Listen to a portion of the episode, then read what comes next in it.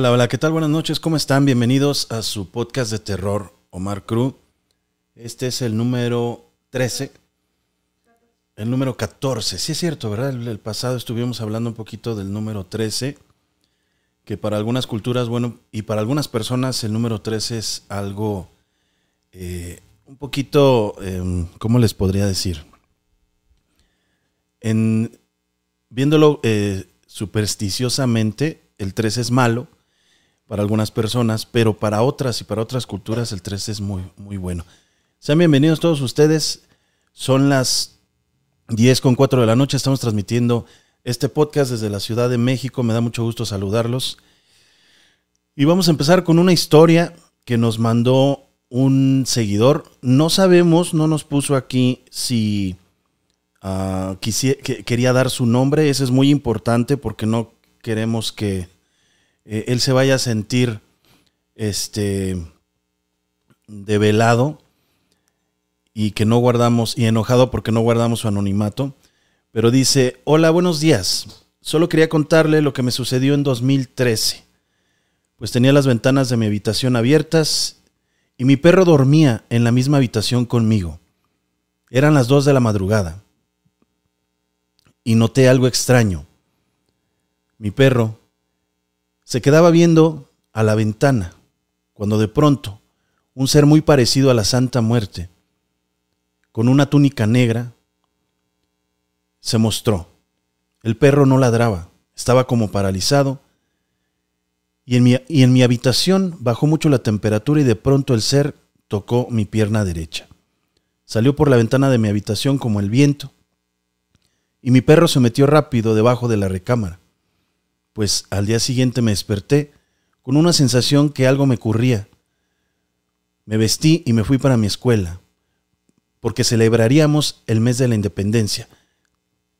Y yo saldría tocando un instrumento musical, pues estaba en la escuela con mis compañeros, dándole mantenimiento a los instrumentos, cuando me dijo un compañero que necesitamos, necesitábamos perdón, una llave para poder desarmar los instrumentos.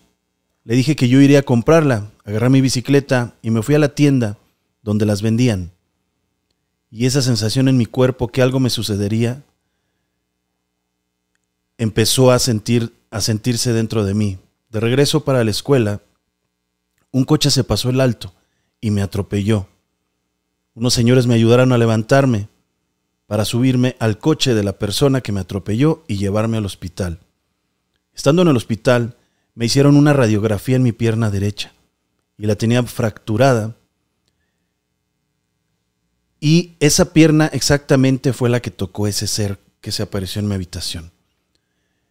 Eh, mi papá muy molesto me llevó a un hospital privado para que me operaran eh, lo del accidente que, había ocurrido aproximadamente a las 8 de la mañana y entré al quirófano, y entré al quirófano perdón, a las 6 de la tarde y salí a las 9 de la noche. En la habitación donde estaba recuperándome tenía una ventana y yo estaba dormido. Cuando de repente, cuando de repente despierto y dirijo mi mirada a la ventana de mi habitación, ese ser estaba allí observándome. Siempre cuando sentía, despertaba y miraba si la ventana estaba abierta allí. Me dieron de alta a los seis días y regresé a mi casa. Le pregunté a mis padres por el perro y me dijeron que había muerto. Y el ser siempre me sigue apareciendo, siempre me sigue apareciendo donde esté y donde ande. Esto me sucedió, ni mis padres ni mi familia lo saben y por eso decidí ser forense. Y él siempre cuando estoy realizando una, autopsia, se aparece ese ser. Eh, si estás aquí, amigo, este, y quieres decir, es mi historia, eh, estaría muy padre. ¿eh? Obviamente la escribió en texto, tiene muchísimos errores por, los, por el corrector de, del, este, del teléfono pero es una historia muy buena. Alguien que decide, un seguidor que tiene, yo creo fácil, unos tres años, cuatro años con nosotros, pero bueno, por respeto no, no puedo decir su nombre. Ahí me dicen producción si él nos da la autorización de decir quién es, por favor.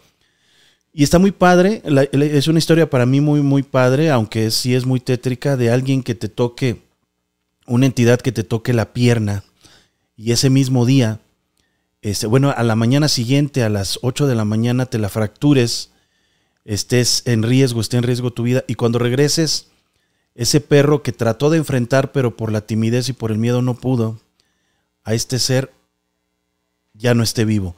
Entonces, y que de allí, también importante, decidió ser forense. Y, imagínense, cada que él realiza una autopsia, eh, ese ser está presente. Tenemos la autorización. Señor Marvin Flores, muchísimas gracias Marvin por mandarnos esta historia. De verdad, eh, este, pues invítame cuando estés haciendo una autopsia para verlo, por favor. Estaría padrísimo. Obviamente no filmaría el, la persona que estás abriendo, que estás, este, eh, ¿cómo se llama? Drenando, pero sí me gustaría estar allí para ver qué ocurre, qué, esa, esa entidad que es, cómo se te queda viendo, poner algunas cámaras, estaría de locos. Eh, Luna nos, nos envió también esta historia. Estoy empezando con historias que nos envían ustedes mismos. Tengo muchísimas, no se imaginan cuántas pero obviamente por los tiempos, obviamente por la situación de que es un, podcast, este, no, no podemos leer todas, pero día con día, manden sus historias y día con día vamos a estar leyendo unas dos, tres, depende este, lo largo que sean, ¿ok? Dice, Omar, hola, buenos días. Ya había visto algunos videos. El Marvin saludó en el pasado, perdón, a Magda directamente, pero para hacer la historia así directa, este, no dije, pero saludó a Magda. Muchas gracias, Marvin. Hola Omar, buenos días. Ya había visto algunos videos tuyos y me gustaría contarte algo que me pasó y cuando lo conté en su momento no me creyeron. Yo trabajo en una facultad de idiomas en Jalapa, Veracruz. Un día vi entrar a la, a la facultad a un amigo que es eh, de preferencias sexuales diferentes. Se me hizo raro que, me, que le permitieron la entrada, pues él no trabajaba ni estudiaba allí. Cuando pasó por donde yo estaba, me le atravesé. Le hablé y le dije, hola corazón, ¿qué haces aquí? Y lo abracé y le di un beso. Y lo tenía de las manos. Él me miró muy raro, como si no me conociera. Y me dijo que andaba buscando a alguien. Pero se me hizo raro porque él siempre que me miraba, me platicaba mucho sobre sus experiencias sexuales. Bueno, ese día solo me dijo que iba a buscar a alguien. Y como lo vi raro, me desperté, perdón, me despedí hay un, error ahí, de él, de abrazo y beso. Y él se fue. Yo me le quedé mirando hasta que dio la vuelta en uno de los edificios de la facultad. Antes de dar esa vuelta me volteó a ver. Bueno, aquí está lo que me traumó. Pasados seis meses, fui a ayudar a una señora a hacer tamales para una fiesta.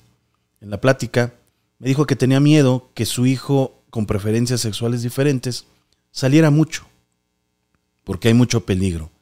Ella le comentó, pues ya sabes lo que pasó con Neri. Y yo quedé así. ¿Qué le pasó? Me respondió ella, ¿a poco no sabes que lo mataron? Y yo no, no sabía. ¿Cuándo fue eso? Porque yo lo vi hace unos meses, como seis meses aproximadamente. La señora me dijo, no, mija, a él lo mataron ya hace un año y medio. Yo no lo podía creer. Salí de ese lugar a buscar a la gente que también lo conocía. Quería que me dijeran el tiempo que, tenía muerto. Y todos me dijeron lo mismo. Un año y medio. Pero yo lo vi hacía seis meses. Lo vi, lo toqué, lo escuché.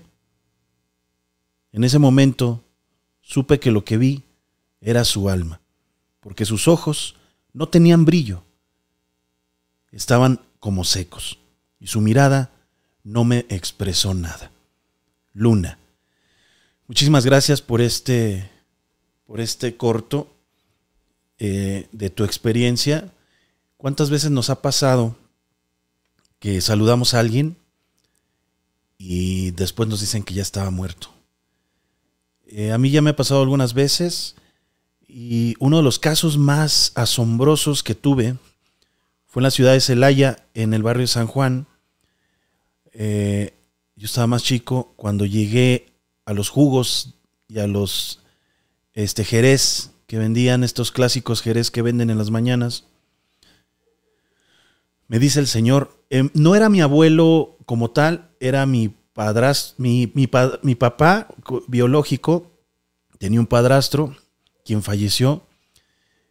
Ya tenía él dos meses de haber fallecido, tranquilamente dos meses y me dijo el de los jerez, el de los jugos, porque él siempre iba en las mañanas ahí, él tomaba todos los días. Entonces despertaba con esa con ese malestar. Entonces me dijo, este, acaba de venir su abuelo. Ellos pensaban que era mi abuelo biológico, pero no, no lo era. Pero bueno, lo estimábamos y lo queríamos mucho. Y yo le dije, ¿está bromeando o, o qué? No, acaba de venir, se echó su jerez, le rompí dos huevos de, codorniz y este me pagó y se fue. Ah, me dijo que estaba muy contento porque ya se veía diferente el, terreno y las casas. Él tenía muchas casas y terrenos. Y este, y, yo me quedé así como que este cuate está jugando, ¿no? Y está una persona a un lado y le dice a esa persona, eh, ¿quién vino ahorita? Pero esa persona no estaba oyendo nuestra plática, estaba separado de un puesto que él tenía, un triciclo, una bicicleta. Y le dice, ah, vino el señor Aurelio, dijo. Se echó su jerez como siempre. Dice, ya tenía rato que no venía, ¿verdad? Y le dije, ¿les digo o no les digo? Y me dijo, ¿por qué? Digo, es que no sé cómo lo vayan a tomar. Lo que pasa es que, este, lo que les voy a contar es, es, es un poco extraño quieren que les cuente o se quedan así. Y entonces, pues ya saben ustedes que la, duda siempre gana, la curiosidad. Me dicen, a ver, cuéntanos, cuéntanos. Yo ya tenía muchos años de conocer a este señor también. Yo no, no vivía allí de fijo, pero iba y venía esporádicamente. Y este, les digo, es que Aurelio murió hace dos meses. Dijo, no, no, estás, estás jugando con nosotros. Acaba de estar ahorita aquí Digo, seguro. Y me dice todavía, mira, abre una cajita que tenía allí de dinero y saca dos monedas de 10. Dice, él me pagó con esto. Le dije, ¿en serio? Sí, él me pagó con esto. Y yo dije, no inventes. En ese momento nunca pensé en quedarme con esas monedas. No lo pensé, se quedaron con el Señor. Le hubiera dado un billete o le hubiera dado otras dos monedas, no sé, y me hubiera llevado las monedas. Pero él dijo, eh, mira, él me persiné con él, aquí están las monedas, me acaba de... Y ese señor Aurelio, tengo 15, 20 años de conocer al señor Aurelio. Y yo me quedé así como que, no manches, o sea, realmente estas cosas suceden, lo que, lo que pasó con Luna, este, suceden también con, con Marvin Flores, que, que es una excelente excelente historia. Y realmente pues, hay mucha gente que no, que no lo cree, hay mucha gente que dice, yo, yo no creo en esto, pero está sucediendo y, y, sucede todos los días, ¿eh? Sucede todos los días. Espero que les esté gustando este, este programa, este podcast. Estamos iniciándolo, apenas llevamos aproximadamente unos 12 minutos de haberlo iniciado. Y ya contamos dos muy buenas historias que nos mandó Luna y Marvin Flores. Saludos hasta San Antonio, Texas, Nezahualcóyotl. Es Lía Lee, este es de San Antonio, Texas. Patti Vaz, que es Patti Vázquez, que si la conocemos, hola, Omar, buenas noches. Verónica Ramírez también nos saluda. Libra García, hasta Nezahualcóyotl, Estado de México. Griselda Ramos, Torreón, Coahuila. Armando Hernández, desde la Ciudad de México. Delfina Frías, buenas noches, ¿cómo estás? Eh, Adrián Pérez, desde Brooklyn, Nueva York o New York si son de escuela de paga. Luisito el Rey Santo Andino. Hola Omar, ¿qué tal? Tanto tiempo, ¿por qué no haces más exploraciones? Eh, por el tiempo, pero estamos ya próximos a regresar a hacer algo con ustedes. Alba Elisa, saludos cordiales desde Cuernavaca, Morelos, la ciudad de la eterna primavera. Claudia Elba dice saludos Omar y Magda desde Nuevo, Nuevo Laredo. Berenice Robledo, ¿cómo estás Berenice? Saludos Omar y Magda y toda la familia. También está Red o Bet, Red, Velvet. Hola Mar, saluditos y bendiciones. ¿Por qué ponen esas letras tan cursivas si uno es tan burro, eh? Con, con este, con trabajos lee la, ¿cómo se llama la letra normal? Ahorita se me fue, es cursiva y Ándale, las agarré en curva, ¿verdad? También ustedes. Isabela, Isabela Fuentes, cursiva y de molde, ¿no? Ah, ay, sí. sí. qué bueno, qué bueno, ok. Sí, sí, sí, no, sí, de molde, claro, sí. Todos sabíamos, todos sabíamos perfectamente. Hola, Omar, buenas noches, siempre presente. Este, Isabela Fuentes, Nan Fuentes. Hola, Omar, buenas noches. Miren, se, se juntaron dos fuentes, a lo mejor su papá por ahí anduvo de vago. José Pardo, ¿cómo estás, hermano? Saluditos, José Mateo. Hola, Omar, le puede mandar saludos a mi sobrina Renata, es su admiradora. Renata, ¿cómo estás? Te mando un saludo y un abrazo. Muchas gracias por, por seguirnos. Vanessa Díaz, que es miembro, háganse miembros, dejen sus donaciones, háganse, este, compartan y háganse más fans de este programa porque es para ustedes. Chicos, no olviden dejar su like, dice Piedad Vázquez, muchas gracias. Eh, Ruiz Guzmán, ya llegué a lo mejor, dice. ¿A lo mejor? No, ya llegaste. Ah, no, a lo mejor. O sea, que ya viene lo mejor. Georgina Mejía, hola. Juanabel Villarreal, hola, buenas noches. Mari GP, ¿cómo estás? Saluditos hasta La Paz. No me vas a dejar mentir, Mari. Mari GP Nulos. Este, ¿se acuerdan que les dije? Creo que estaba ella. Estoy casi seguro que ella estaba, pero que me corrija si no, ¿eh? no hay problema. Este, muchas gracias, Piedad Vázquez, por tu donación. ¿Se acuerdan que les dije que en una exploración en La Paz, Baja California Sur,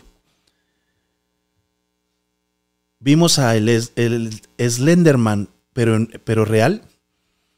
Una cosa de cuatro metros, delgado, no, no puede haber nadie de este tamaño, delgado, entre piernas, torso y todo altísimo.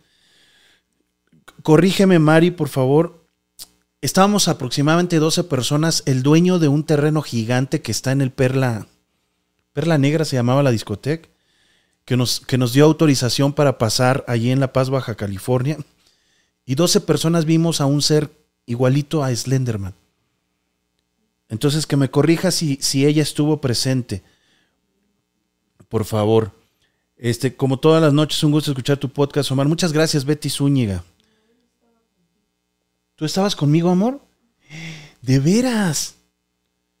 Estábamos en una propiedad, ¿te acuerdas? Y lo raro de esto, a ver si, nos, si Mari también estaba. ¿Qué nos dijo el dueño? ¿Te acuerdas, amor? Que los gatos, ¿qué les pasaba en esa propiedad? Y a los animales, ¿no te acuerdas? Que se los comían. Que él dijo, ya, no tengo, ya nada más tengo perros, porque mis gatos se los, se los comen. Se los comen. Sí, en un árbol dice Lea Lee. Ah, bueno, a lo mejor Lea Lee vio, es que no sé, tú estuviste con nosotros o tú viste ese, esa... Sí, estuve allí y te conté que lo había visto anteriormente y si éramos varios que lo vimos, Mari GP. Allí es cuando las creepypastas cobran vida. Y uno se pregunta, eh, las creepypastas y las películas de terror son gente o son entidades que fueron vistas por los directores, por los productores, por los por los este guionistas, por los creadores. Allí, allí está, ahí está una, una incógnita muy buena, ¿eh? Hola Lina Makeup, ¿cómo estás Lina? Saluditos a Gabriel y a ti. Este, dice, fíjense, este, se le fueron desapareciendo sus animales Mari GP. Yo recuerdo perfectamente, tengo buena memoria para lo que me conviene, dice mi, esposa Magda.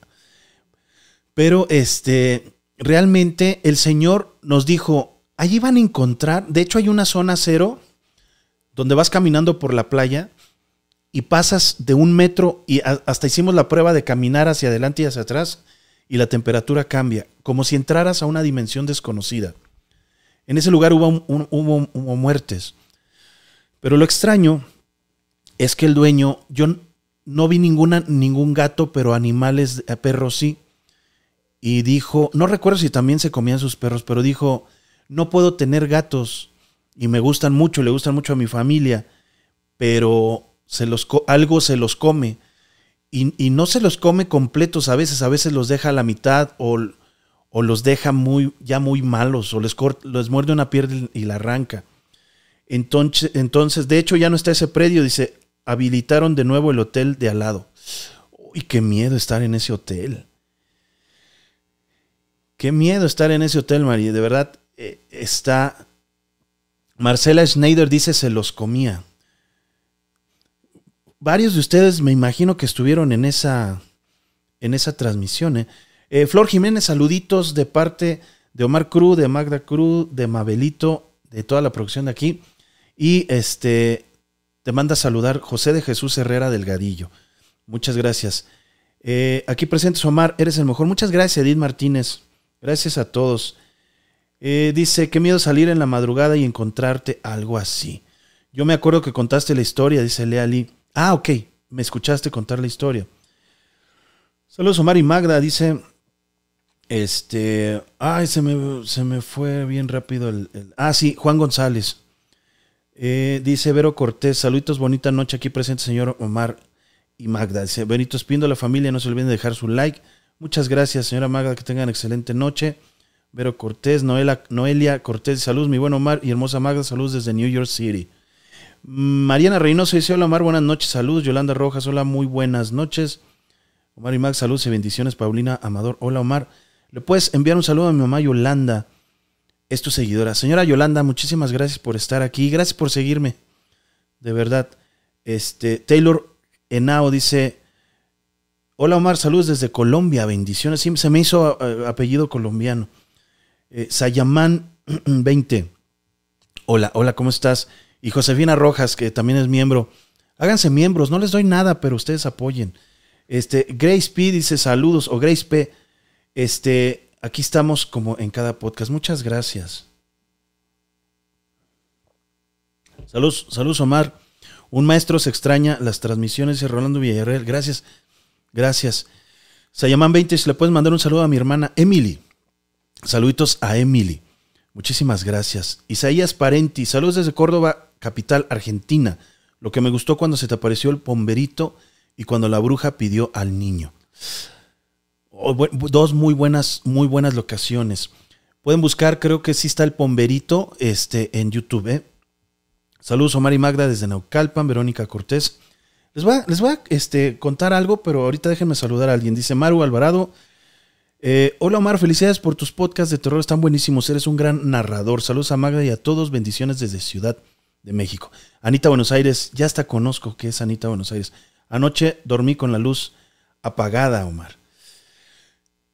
Esto que cuenta Anita, a todos se les va, les va a parecer, o a muchos, los que no entienden el contexto, se les va, les va a parecer tonto, ¿no? Ay, pues yo duermo con la luz apagada. Hay gente, no se imaginan la cantidad de gente. Se los digo en, miles, no en cientos, ¿eh? Y los que han sido administradores de nosotros saben la cantidad de mensajes que llegan a, a la página. Transmitamos o no transmitamos, ¿eh? Aquí diario llegan mensajes. Hay gente que cuando inició este programa hace 5, 7, 8 años no podía dormir con la luz apagada. Le costaba muchísimo trabajo. Nos decían es que yo jamás, yo tengo 20 años durmiendo con la luz prendida, me da mucho miedo. Y es muy reconfortante y bonito cuando te escriben en chat o cuando los ves en los comentarios que ya pueden dormir con la luz apagada. ¿Sí me explico? O sea, es algo muy padre. Que vayan eh, ¿cómo se le puede decir? Vayan eh, haciéndose más fuertes, teniendo ese espíritu más fuerte, haciéndose más valerosos y, de, y, tomando en cuenta que esto es de lo más común, la muerte, los fantasmas, todo esto es algo que nos va a rodear en todos lados y que entre mejor nos llevemos y mejor comprendamos y aceptemos que no nos hacen nada. En, el caso, a, excepción de algunos seres que sí han, han hecho algo. Pero bueno, ahorita estamos viendo que sí se puede evolucionar espiritualmente y mentalmente. Y sí, y sí puedes vencer miedos viendo este tipo de programas. No solo el mío, eh, cualquiera. Eh, siempre fila a tus transmisiones, dice Santiago Olmedo. Muchas gracias. Dice, oye, Angélica Pérez cuenta. Oye, mi mamá y mi hermano salieron de madrugada y en la calle vieron a una viejita y esta les abrió la boca así como las personas de terror japonés. Sí, sí. Eh, les conté una historia que la persona que me, me contó esa historia fue Mabel, mi hija. Aquí en la colonia estamos a unas calles, ¿verdad, amor? Del señor de los... del pan o de los tamales, ¿qué era? Del pan. Él vio una mujer que le abrió la boca hasta acá, pero lo peor de todo es que esa mujer también se iba de espaldas, como en la película, pero traía todo el estómago aquí. O sea, el señor no se murió de... Había unos billares en la esquina, ya no los hay. Y el señor... Eh, dicen que llegó mal, ¿verdad? Que llegó mal, mal. O sea, horrible. Ojalá que pudiéramos contactar a ese señor este, para que... Todavía debe estar por allí, ¿no? Es un chavo. Me ayudaste a superar mis miedos a la oscuridad y los fantasmas, Lina Makeup. Y miedo también a la cárcel, Lina, porque nos metieron a los dos juntos al, con Magda a la cárcel. También miedo a los, a los policías y a los balazos. Pero sí, sí, la verdad este, estuvo muy estuvo fuerte lo que vivimos nosotros. Eh, Ronnie Céspedes dice, hola Muar, buenas noches. ¿Cuándo vienes? ¿Cuándo vuelven a las transmisiones en los cementerios? Sois el mejor en esto. Muy buen trabajo, saludos desde Costa Rica. Muchísimas gracias por, por tu saludo. Vamos a ver cuánto, cuándo podemos hacer algo ya. Eh, Ramiro, también está Gloria Carmona. ¿Por qué no transmites videos en Face yendo a lugares abandonados? Este, ya estamos cambiando un poquito el formato. Dice este Adrián Pérez, saludos, cuente una historia. Don, ay, qué feo se oyó eso. Yo duermo con el televisor prendido, dice Mari, Marta Carnero. No te va a salir la niña del aro, ¿eh? Isaías Parenti dice, Omar, yo duermo con la radio prendida porque me daba, me da miedo el silencio y la soledad. ¿A qué se debe? Me calma la radio en la madrugada. Yo duermo, eso fue Isaías Parenti. Jonathan Gómez dice, yo duermo con la serie de luz, LED. Si duermo a oscuras tengo pesadillas. Saludos hasta Omar desde Reynosa, Tamaulipas. Ah. Son, esto es psicológico y es de, de, antes de tus seis años, a todos nos ha pasado algo y mucho han influido nuestros padres en que, en que tengamos miedo. Eh, por ejemplo, el miedo a, inyectarse surge también de que las personas desde los niños desde muy chicos, ¿qué les dicen? Si no te pones un suéter y te enfermas, te van a inyectar. El Señor te va a inyectar, ¿eh? El Señor te va a inyectar. Y cuando estamos grandes, eh, eso nos perjudica. De igual manera, cuando... A mí me dan miedo las inyecciones, mucho. Y las películas de terror. Cuando... Cuando somos chiquitos, somos unos niños o bebés, antes de los cinco es un bebé eh, la familia sin querer, oye, no te salgas porque te va a robar el Señor, ¿eh? Señor, lléveselo. Oye, viene el coco, ahí viene el monstruo. Entonces, eh, eso nos da muchísima, eh, muchísimo miedo y se queda como un trauma, como un shock que nos va a atormentar toda la vida. Entonces hay que tener mucho cuidado de cómo no decirles, a los niños ese tipo de cosas porque no sabemos el daño que les estamos haciendo. Gloria Esparza dice, te damos la bienvenida. Ay, Gloria Esparza, muchas gracias, bienvenida. Ya es miembro de este Sin Miedo. Gracias por sus donaciones y gracias por hacerse miembros. A ver qué les, a ver qué les doy. Aprovechando saludos al intendente, dice José Pardo. Saludos hasta Kansas City, dice Iván Pérez. Eh, dice, Omar, ¿por qué mi abuela materna al morir se le salió toda la lengua? Yadi Bar, híjole.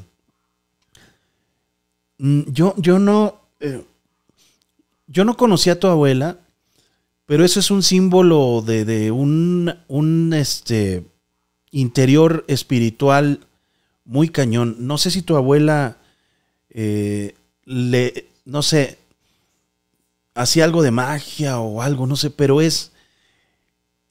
Normalmente dicen que las brujas o la mayoría de las brujas mueren así, pero es tu abuela, o sea, yo no, no lo sé.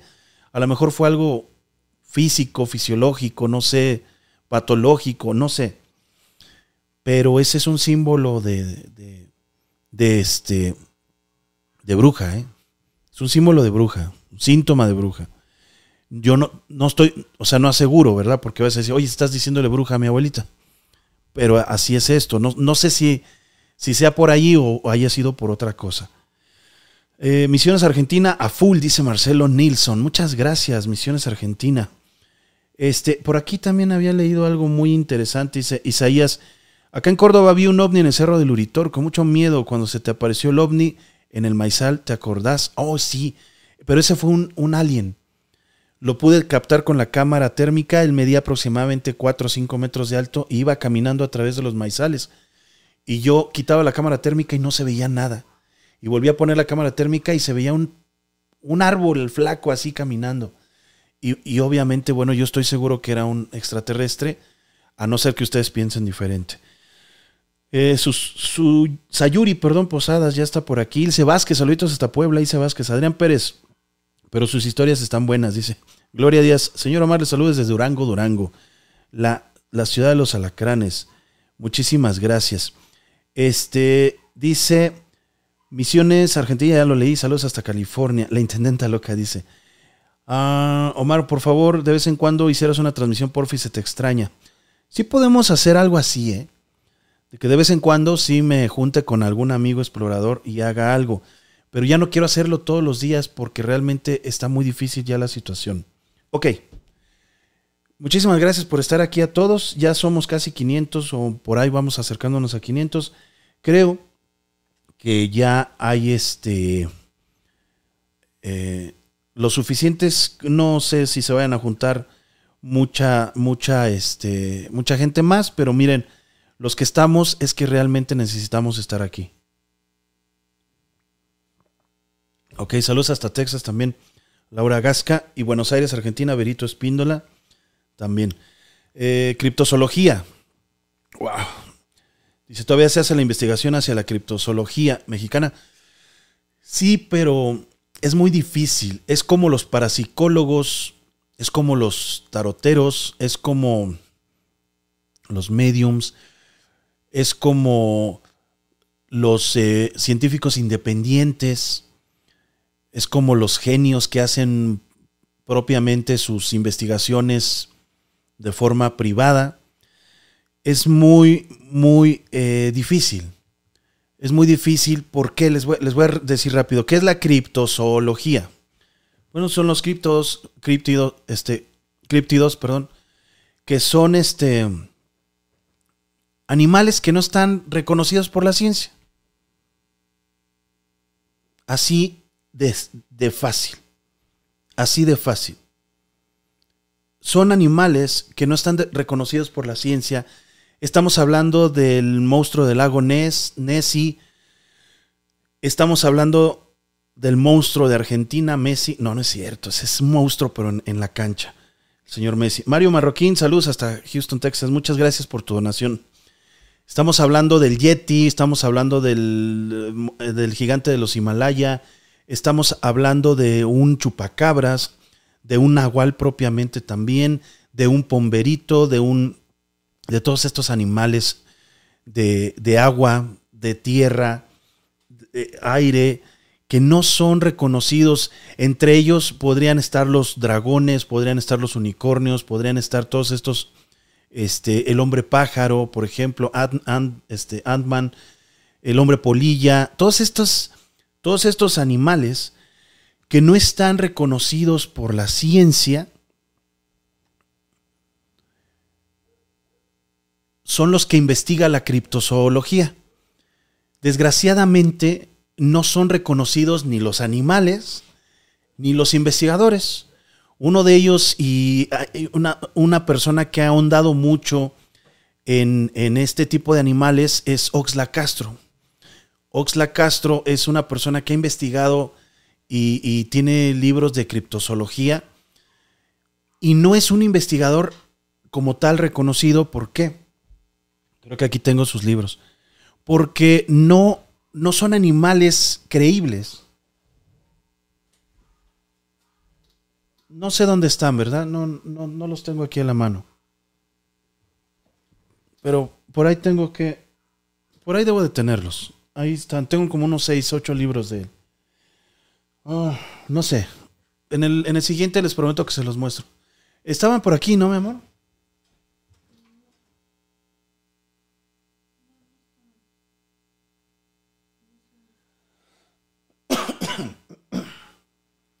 A ver si te acuerdas dónde están. Ay, es que tengo libros. ¿Mandé?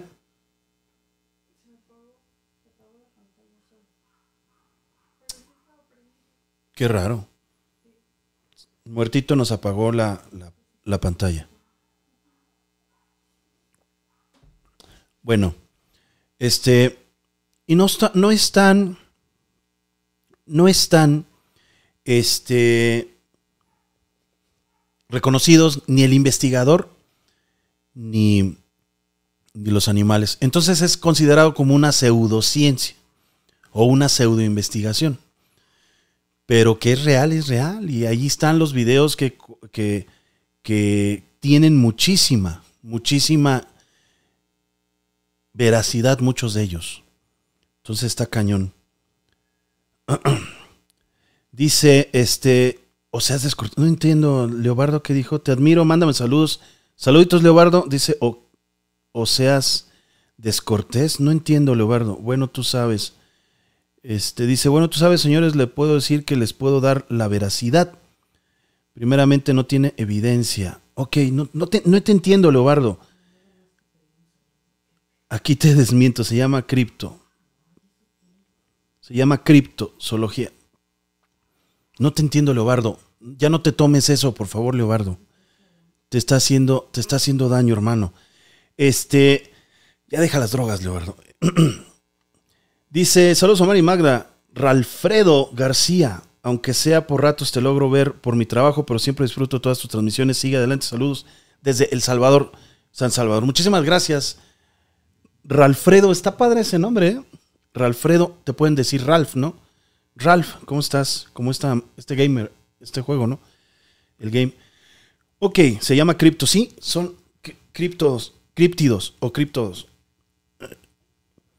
Bueno, este, vamos a empezar con una, una primera historia. Un favor, la producción me puede prender el ventilador que está de este lado. Porque aquí tengo una serie de luces que no se dan una idea del calor que luego generan hasta acá. Criptidos. Por favor, muchísimas gracias. Gracias. Ah, ¿quién más está? Ok, vamos, quieren una historia UFO, ¿verdad? Eh, tengo una historia UFO y una historia paranormal. Antes de entrar a llamadas, vamos a contar la historia UFO y vamos para que ustedes nos cuenten sus propias historias. Y ahí cuando puedan nos prenden, por favor me prenden el, este, el ventilador. Muchísimas gracias. Que está empezando a hacer mucho calor aquí. ¿Sale? Los criptodos. Dice Leobardo. Se llaman criptodos. Sí tienes razón, Leobardo. Síguete tomando eso, te está haciendo bien. Hola Omar, te abrazo desde Argentina, Juan Cadelic. Sí se llaman criptodos, ¿eh? Tienes razón, Leobardo. Síguete tomando esa medicina, Leobardo, y mátame unas cuatro pastillitas, porque sí es bueno. Omar, el gris que viste en el Estado de México. He visto ya varios en, en diferentes lugares. ¿eh? ¿Te puedes pasar así de este lado? No hay problema. No está la 4. Nada más este.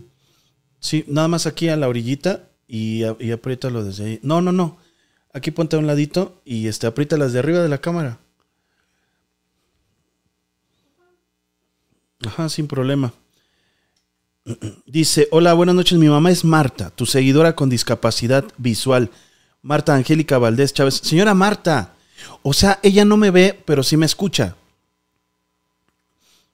Sí me ve, señora Marta, si me escucha, que creo que sí, porque nada más tiene discapacidad visual. Muchísimas gracias por escucharme, de verdad, y muchísimas gracias por estar aquí. Muchas gracias, señora Marta. Gracias. Este, saludos a producción, o sea, Magda, dice Ilse Vázquez. Sí, también está Mavi. Este, dice, Omar, ¿qué pasó siempre con la criatura del maizal, maizal que? No he regresado. Tuvimos mucho trabajo, gracias a Dios. No he podido regresar. Dice, la ignorancia se mira de frente en la pantalla, dice Leobardo Rodríguez. Ay, ¿por qué se clavan tanto? Hay, hay gente, no entiendo por qué. Este, hay que mandarle a alguien que abrace a Leobardo, ¿no? Alguien, Leobardo, mándanos tu dirección y te voy a mandar a alguien para que te abrace. Te voy a mandar un doctor Simi, Leobardo, que te baile y te abrace y te diga que te quiere mucho. Porque eso es lo que necesitas, hermano. Este, ellos se meten a las transmisiones para ser este, tomados en cuenta. Entonces, eh, mándanos tu dirección y te mando una vaquita del ala o un doctor Simi o algo, Eduardo, para que este, para que ya, ya te pongas contento, hermano. Este dice Marta Angélica, así es Omar, sí te escucha y te manda muchos saludos. Muchas gracias. Muchas gracias. Gracias. Este, alguien que esté ahí cerca de la casa de Robardo, aviéntenle un doctor Simi, por favor. Díganle que lo quieren mucho y mándenle y abrácenlo, abrácenlo mucho. Ah, ok. Historia UFO. Creo que ya estamos completos para empezar este, esta historia. Bueno, eh, les había comentado, ¿verdad?, que sucedió una historia en Metepec, Estado de México, a una persona que este, es seguidor de nosotros, pero bueno, no, no, este, no, no tiene la intención de que digamos quién es, lo que es sinceramente. Bueno, eh, sucedió de nuevo en el Estado de México hace algún tiempo, hace algunos meses. Eh, hay una, familia en el Estado de México, pero este ya es de este lado, no del lado de, Toluca, de Metepec, ya es más hacia acá, más hacia arriba, más, mucho más cerca de la Ciudad de México, en donde la hija menor de esta familia, la hija menor de esta familia, eh, decía él, decía ella, perdón, que en la noche veía eh, niños, e, ella los nombraba como niños. La niña ha de haber tenido en esos meses a lo mejor seis años y medio. Ahorita acaba de cumplir los siete años. Y esta historia eh, nos la acaban de contar hace algunos días.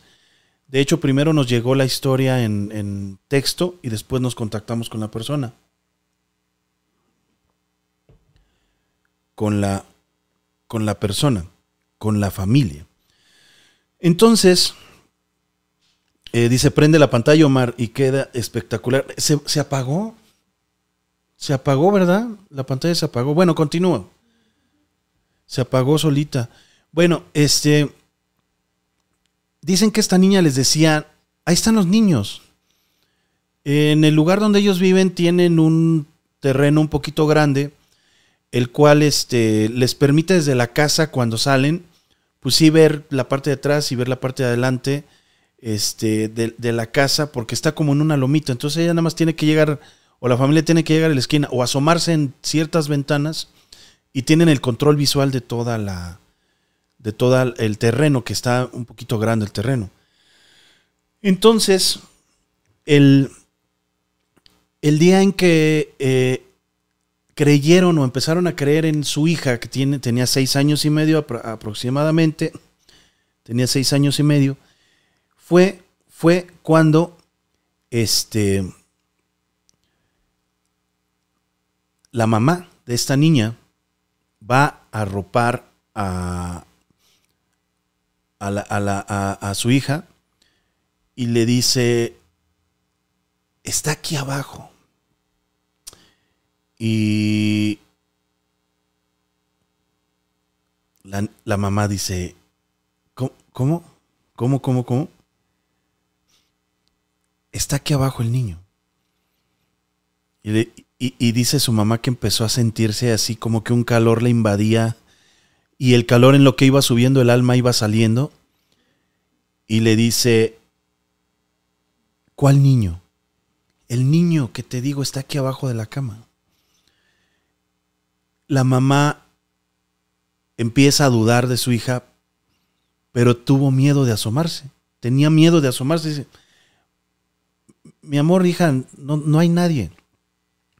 Se metió por la ventana y está aquí abajo. Y la mamá empezó con este shock más fuerte cuando voltea hacia el lado de la ventana y la ve abierta. Aquí hay dos situaciones que me que me, me dieron esa alerta de que era realidad esto, que estaba verídico, porque me dijo, mi hija no alcanza a la ventana para abrirla. Y tenemos prohibido abrir esa ventana porque se meten animales. Vivimos en una zona en donde, bueno, tiene pues bastante eh, actividad de animales, de fauna, y puede haber desde víboras, tarántulas, puede haber algún alacrancito, puede haber viudas negras. Entonces preferimos esa ventana siempre tenerla cerrada. Y lo más extraño de esto es que esa ventana cuesta trabajo y, mucho trabajo abrirla. Entonces, la niña le dice, allí está abajo, se metió por la ventana. Cuando la señora se agacha, toma valor y dice, bueno, pues es mi hija. O sea, entonces dice a, su hija, no te muevas, hija. Imagínense seis años y medio la, la pobre niña. Este, se agacha se me trabó aquí esta, esta transmisión. ¿Está bien? ¿O está trabado? ¿Está bien? Este se agacha.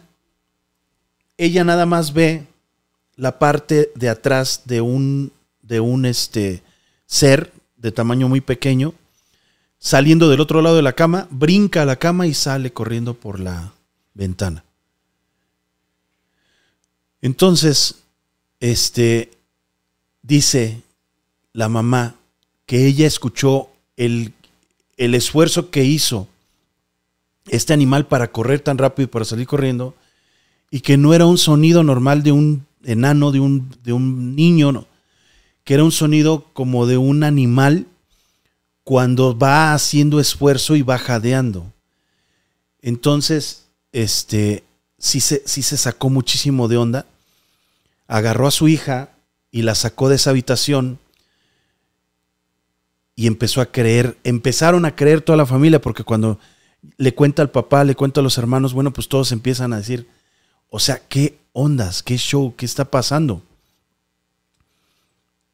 La niña tenía meses diciéndoles que había niños, que ella veía niños y nadie le creía. Eh, lo, lo que pasa siempre, lo que pasa siempre, este, cuando, cuando la familia no le cree a alguien.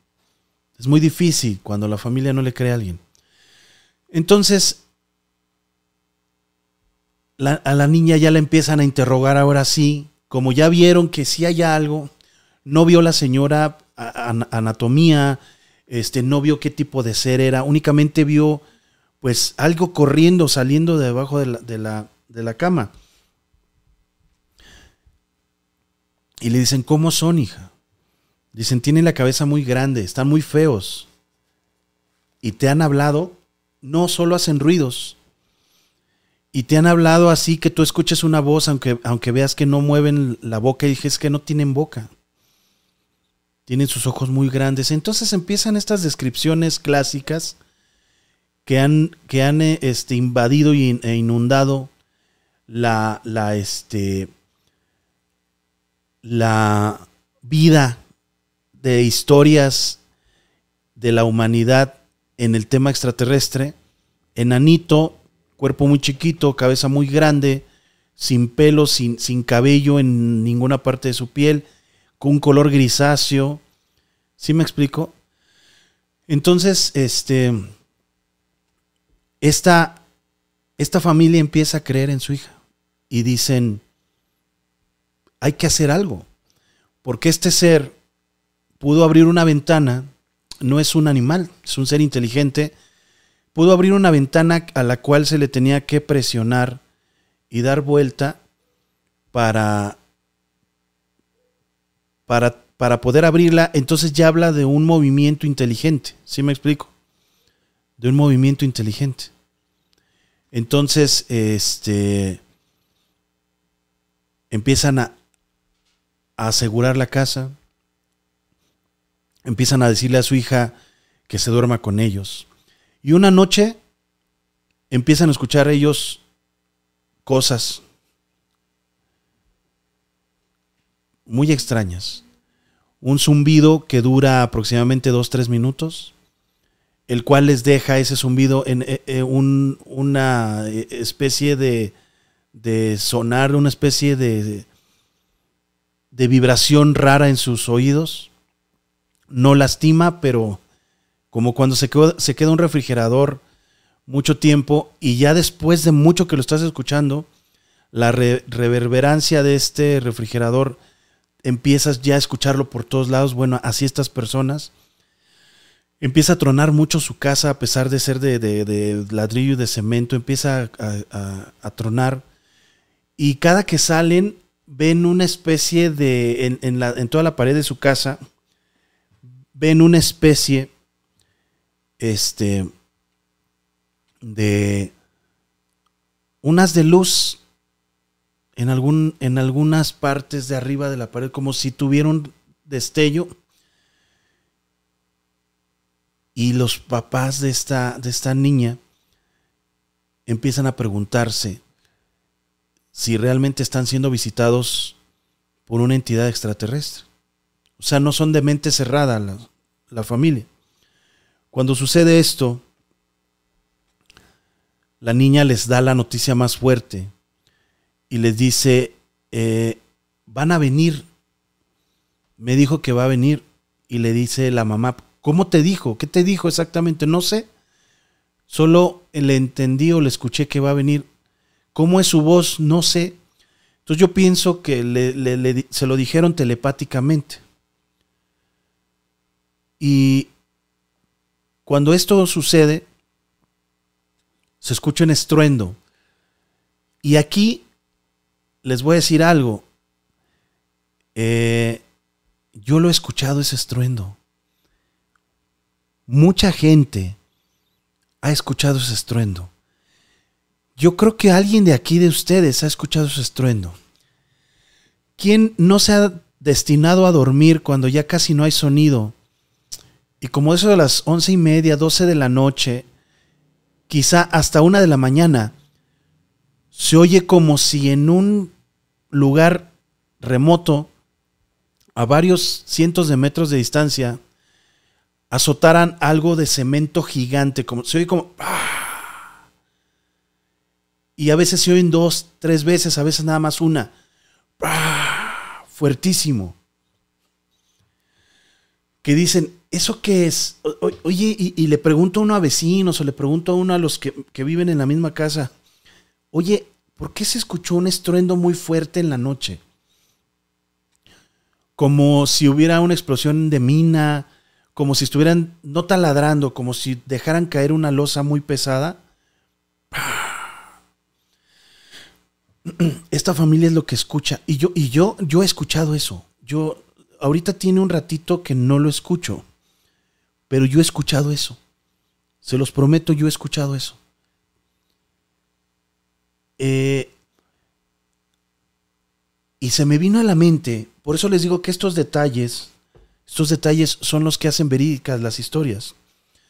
Porque empecé a platicar con ella, ¿cómo, cómo escucharon el sonido? Y cuando ellos me dieron su descripción, yo supe, yo supe que son los sonidos que yo he escuchado en la Ciudad de México y en otros estados en la noche. Dice Cristian Zazueta, estos tronidos se escuchan mucho en donde vivo y nunca, nunca sé qué es. Imagínense. O sea, realmente, realmente, eh, eso puede ser un, una clave para saber en qué zonas estos seres y estas razas están trabajando. Dice Gloria Esparza, ya se hizo miembro. Muchísimas gracias, gracias Gloria. Si yo lo he escuchado, incluso pensé que había sido un choque. Si Omar, dice Delfina Frías, nosotros lo escuchamos hace como un mes y, y mi hijo dice que el cielo se iluminó naranja. ¿Sí me explico? Eso mucha gente lo ha escuchado. ¿Y, por qué? Porque yo lo pregunté así a varias personas y muchas te dicen, no, yo no lo he escuchado y otras te dicen, sí. Dice Esperanza Olvera, mi, ma- mi mami, ¿cómo estás, mami? Esto yo lo he escuchado, pero cuando ya estoy dormida me despierto asustada y no logro identificar el audio. Eh, y entonces, cuando se escucha eso, dice que la niña, su hija, corre y abraza a su papá. Dice, calma, cálmate hija, calmada, no, no pasa nada, estás con nosotros. Dices que ya vienen. Imagínense que tu hija en la noche te diga esa, es, quedas en shock. Dice, papá, mamá, ya vienen. Y que tú una noche antes hayas visto este ser corriendo debajo de la cama de tu hija. Ser inteligente. Dice, ¿por qué se escucha una canica rodar en la noche, Simón Rosas? Este, es un, es un fenómeno que pasa en muchísimos lados. Nadie sabe qué es. Guadalupe Reyes dice, sí, ese yo lo he escuchado muchas veces entre 2 y 2 de la mañana aquí en Tampico. Si se escucha como si tiraran algo muy fuerte. A, veces yo tenía, yo, y lo escucho, lo escuché por años. Yo, yo pensaba que era algunos trabajos que hacía la gente en la noche de, estas empresas que, que, mueven, no sé, losas o no sé algo, pero realmente es muy, muy extraño. Entonces cuando le dice, le dice a la, a la niña, cálmate hija, no va a venir nadie por ti. El papá le dice, vámonos. Dice, ¿cómo nos vamos a ir? Vámonos. Ya es de noche, ¿a dónde? Vámonos. ¿Qué pasó, mi mamá? Ah, ya estaba. Ya estaba convirtiéndose en alguien. Ah, sí, mira. Ya estaba haciendo gestos. ¿Qué significa exactamente el sonido ese, Cristian Zazueta? Pues a lo mejor estamos teniendo la respuesta de que son eh, razas extraterrestres. Acuérdense que las razas extraterrestres también vienen por minerales. Eh, se dice que hasta por agua. Se dice que hasta se llevan agua, petróleo, se llevan muchísimas cosas. La energía de los, de los vórtices. Eh, dice, acá se escucha como un ruido de lavarropas o secadora de ropa cuando anda ovni por, por encima de los techos. Se es, sí es el clásico zumbido de los ovnis. Después les pongo un, un zumbido este, para que lo, lo escuchen. Entonces, el papá y la mamá deciden irse con, él, con los otros dos hermanitos, salen de la casa. Dicen, vámonos con mi mamá, con tu mamá, con quien sea. Pero vámonos de aquí. Esto no me gusta, lo que me está diciendo mi hija, lo que viste tú, lo que estamos escuchando. Cuando están por abrir la puerta se oye el segundo golpe. Y le dice a la mamá, espérate, espérate, no abras la puerta. Se esperan unos segundos y salen. Cuando suben a su camioneta, dice que ven por la ventana. Ya no es un monito chiquito. Ya es algo más grande. Porque ellos calculan la altura de la ventana por donde lo estaba viendo. Ya dentro de su casa, ellos ya estaban arriba de su camioneta. Ya un metro y medio aproximadamente del ser. Le tapan los ojos a la niña, le dicen, vente, mira, voltea para atrás y ellos lo están viendo y le dice la mamá, vámonos, vámonos, vámonos. Y este ser los está viendo dentro. Se van y en la carretera empiezan a ver luces. Les dije que si ellos han perdido la noción del tiempo y me dicen que su hija no, ni el papá, ni la mamá, ni, el, ni la otra hija, el hijo sí. Le dije, trátenlo, o sea, chequen bien, háganle una regresión o llévenlo con algún psicólogo, parapsicólogo, porque está raro. Dice Manuel Luna, Omar, en Morelia se escucha mucho. Exactamente, se escuchan en muchos lados. Se escuchan en muchísimos, muchísimos lados. Dice, ese, eso mismo he escuchado, dice Lore Farsán, Fersán, perdón. Pero ya estoy dormida y despierto esperando escuchar, pero ya no. Incluso eso me hace pensar que quizás son personas trabajando pero ya no escucho más. Este, Ilse Vázquez dice, el lunes de esta semana estábamos en una fiesta por la tarde y se escuchó ese ruido. A pesar de que estaba la música, se escuchó. Isabela Fuentes dice, qué miedo. Exactamente. Eh, le manda bendiciones a, a Magda, Mónica Ruiz Cortés. ¿Sí me explico? Ellos se fueron, se apartaron de su casa y eh, regresaron al otro día en el día a llevarse, a llevarse cosas así para tener para la escuela, para esto, para el otro. Y hasta que pudieron sobreponerse de este shock, fue cuando regresaron a su casa. Hasta el momento que me contaron historia, no les había pasado otra vez nada. No les había pasado nada. Pero yo les dije algo. Se dice entre los ufólogos, entre los investigadores, personas con las que hemos platicado mucho, no solamente de México, de otros países, que ellos ya tienen destinado qué van a hacer con una familia. Y desgraciadamente, y se los he dicho muchas veces, tienen el apoyo de los poderes mundiales. Están en contubernio con, representantes de, muy alta jerarquía en, en células poderosas humanas. Ellos tienen la autorización de abducir, tienen la autorización y el permiso de hacer experimentos, de llevarse muchísimas cosas. El problema es que yo creo que también nos investigan como hormigas nuestro funcionamiento, a pesar de llevarse, de llevarse minerales y llevarse muchas cosas que tenemos aquí en la Tierra. Yo les dije, solo tengan cuidado y si se pueden cambiar de casa, si está en sus posibilidades, no es una familia que no tenga dinero. Váyanse a, a otro lado. El papá fue el que dice, ¿de qué sirve? O sea, ellos tienen una tecnología que nosotros ni comprendemos. Le dije, a veces sirve, o sea, a veces sirve. Porque también a ellos no les gusta batallar mucho. ¿Sí me explico? A ellos también no les gusta batallar mucho. Es como el, como el ladrón. El ladrón entre menos batalla y más fácil pueda llevarse algo, se lo lleva. Si se la pones muy difícil, la va a pensar más. Entonces hay que eh, hacer todo lo posible porque es nuestra familia y tenemos siempre que defender a nuestra familia. Entonces, como papá, si está pasando esto, pues más vale, más vale eh, hacer algo antes de que suceda algo peor, ¿no? Total que no les ha pasado nada, pero esta fue la historia de una familia del Estado de México, muy cerquita, estamos a... Les gustan 5 kilómetros de ellos, 6 kilómetros ahorita desde esta oficina. O sea que no estamos seguros en ningún lado. Podemos pensar que estos seres atacan, abducen hacen lesiones o realmente se llevan a las personas para nunca regresarlas en lugares remotos. No, estamos hablando de un lugar donde a pesar de que, bueno, eh, son terrenos grandes, está urbanizado. No hay ningún... Es una calle común y corriente con terrenos muy grandes, a lo mejor sí es una parte de un cerrito. Eh, les voy a decir dónde es, para que no... Este no, no creo que infrinja ahí el anonimato por decirles que es en, el, Chimalhuacán, Estado de México. Está superpoblado.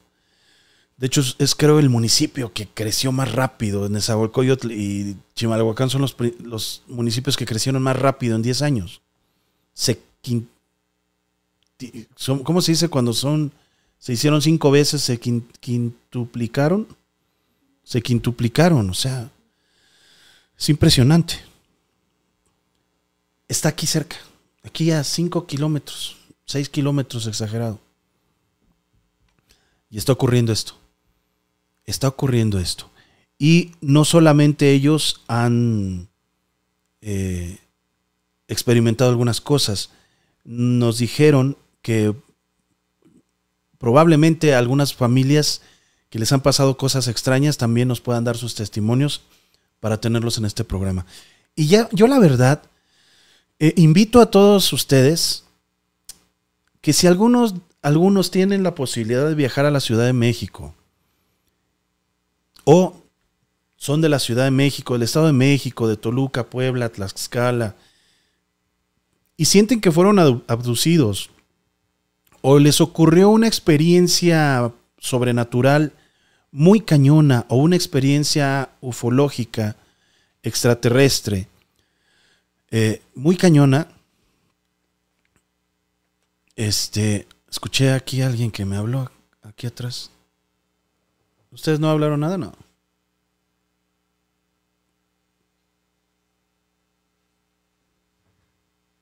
¿Están escuchando ustedes algo? Entonces es aquí atrás, ¿verdad? A ver, ponme... Es que no lo escucho en el audífono, amor, lo escucho aquí atrás. Pásame tu celular con la grabadora prendida para grabar esta psicofonía. Por favor. Se las voy a pasar, ¿eh? Es que escuché. ¿No es, la, ¿No es la tele? ¿La tele no tiene algún audio? No, ¿verdad? Déjame en la cámara 2. Y este. Acércate aquí. Pásamelo. Aquí, por favor. Es que empecé a escuchar una interferencia. y después. Como si, como si se acercara a mí. Ok, vamos a dejarlo aquí. Vamos a dejarle un minuto, ¿no? A ver.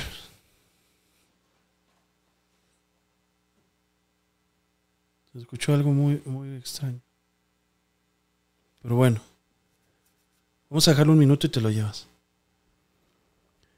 Este, ¿qué les estaba contando? Sí, quien sea, y hay, este, se vio con un niño atrás de ti, dice Eduardo Cortés. Si se escucha un zumbido, interferencia o algo así, se escucha como una interferencia en el micro, dice. Pues no sé qué sea, a lo mejor es algo natural, ¿eh? No, no crean. Nada más que sí quiero evidenciarlo por si se escucha algo interesante. Y se los voy a, mostrar. Este, mañana lo subo para que lo escuchen. Tiene rato ese zumbido, dice Blanca Tobar. Muchas gracias.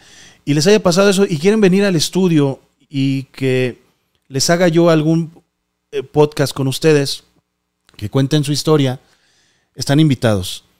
Entonces, para los que, los que gusten, o nos pueden mandar también su relato, los que son de lejos y que se animen, este, nos pueden mandar su relato grabado y nosotros lo mostramos aquí. Acuérdense nada más que no tengan marcas atrás de, de, este, de marcas comerciales y ninguna música de fondo ni nada. ¿Qué pasó? ¿Escuchaste algo? ¿Verdad que sí alguien está hablando aquí, verdad?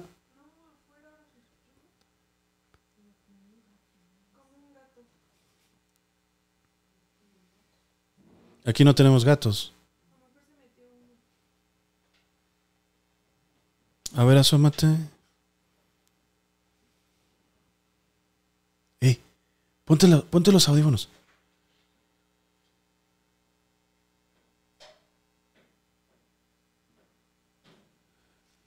Escúchame. Denme un, unos segundos.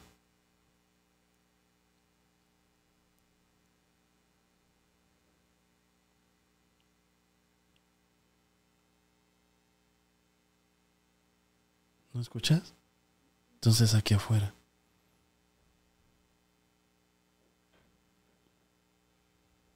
Wow.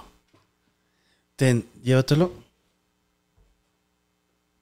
Vamos a ver ¿Qué pudimos captar en este?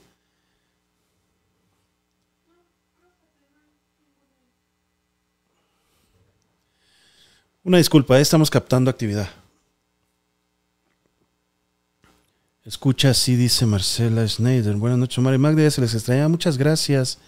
Omar, ¿quién es la niña que está a tu lado derecho con un vestido blanco? Dice Angie Hernández. Es mi sobrina. Este. Dice Daniel Ciencas, hay una interferencia, dice Marcela Schneider, graba eso. Dice Marisol Juárez, saludos Omar y Magda, muy bueno tu podcast.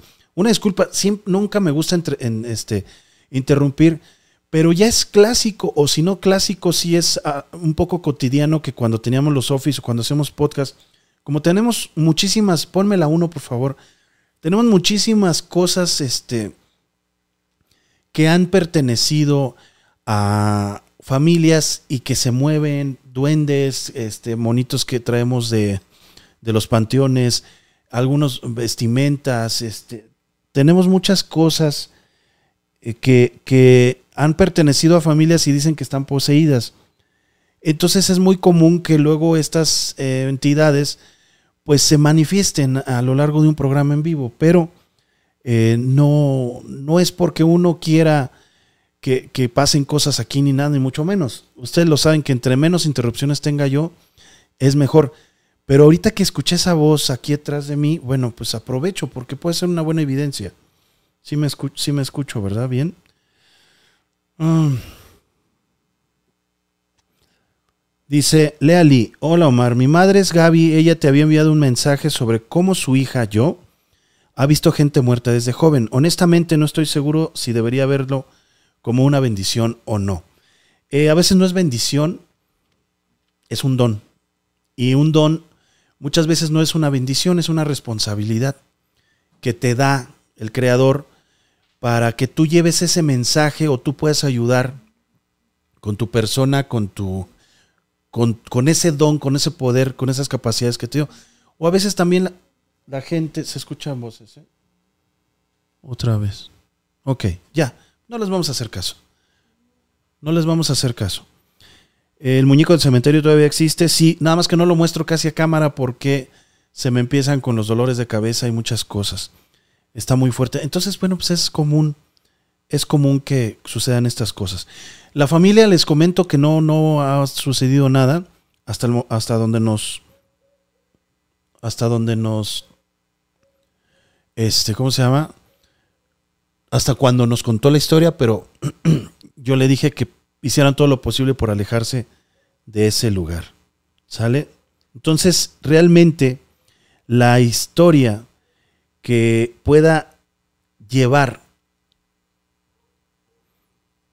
una especie de misterio, una especie de realidad, o que ustedes digan, esto me pasó y realmente no puedo saber qué ocurrió, este, mi familia le pasó esto, yo viví esto en carne propia cuando sucedió esto, son bienvenidas en este podcast para que ustedes personalmente nos envíen sus videos y las podamos contar, o de plano si viven cerca, se vengan para acá y este, los invitamos al CED, el CED es de ustedes.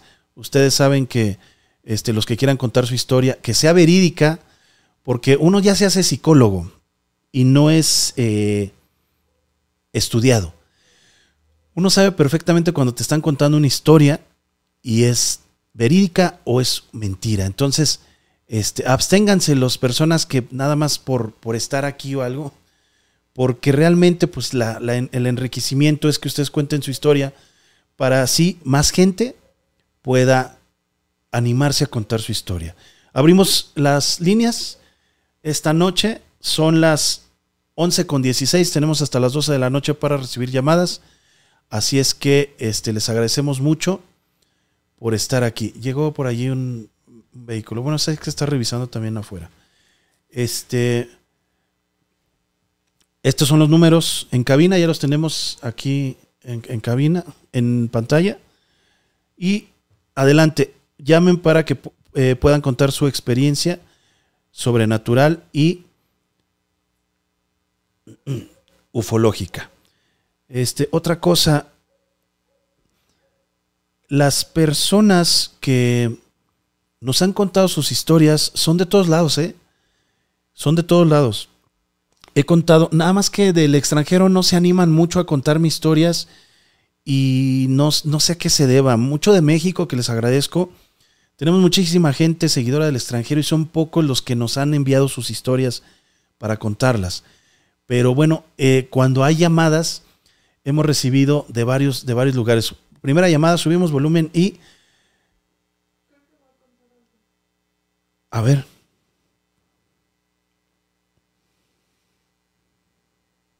Hola, hola, buenas noches.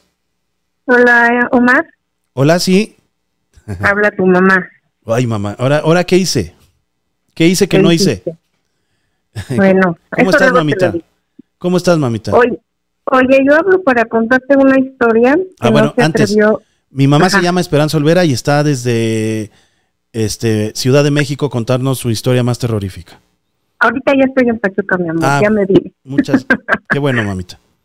Oye, este, lo que pasa es que eh, y tú conoces o no sé si recuerdas a Yesenia, mi vecina. No, no la conozco. Bueno, bueno vive en la otra calle de, de donde yo estoy. El caso es que ella no se atreve a llamarte porque era tu seguidora, pero ella es muy paniqueada. Entonces ella no, no, no, dice que no te sigue porque dice que ya no duerme, porque ha visto cosas y porque yo te mandé a ti unas fotos y un video de lo que su hija vio eh, aquí arriba en las canchas. Sí, en el fraccionamiento en la parte de arriba. Así, no sé si te acuerdas que era algo muy muy feo como parecido a pues a la Santa Muerte, algo así. Ajá. Y que se fue acercando y el video pues estaba muy real. Enseguida que lo tomó su hija, esta mujer vino corriendo a la casa y se repuso aquí que estaba muy espantada. Entonces, bueno, ella me acaba de platicar hace no más de un mes una situación que se dio en un poblado muy cercano a nosotros. Se llama La Estancia. Ah, sí. Ahí um, ella tiene una sobrina pequeña, dos años y medio. Comenta que la chiquilla se empezó a enfermar muy feo, entonces ella como madrina y, su, tía fue a verla.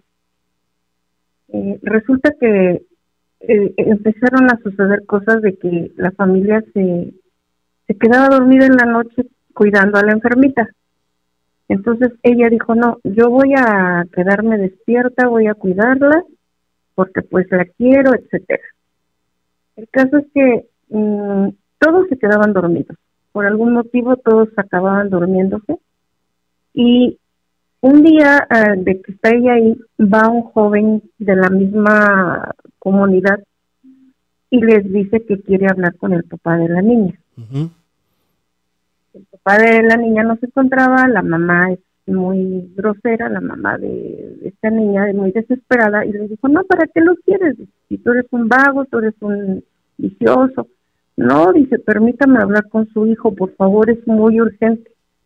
El caso es que tanta insistencia le dice, bueno, pues si es algo importante, dímelo a mí, yo soy la mamá de él.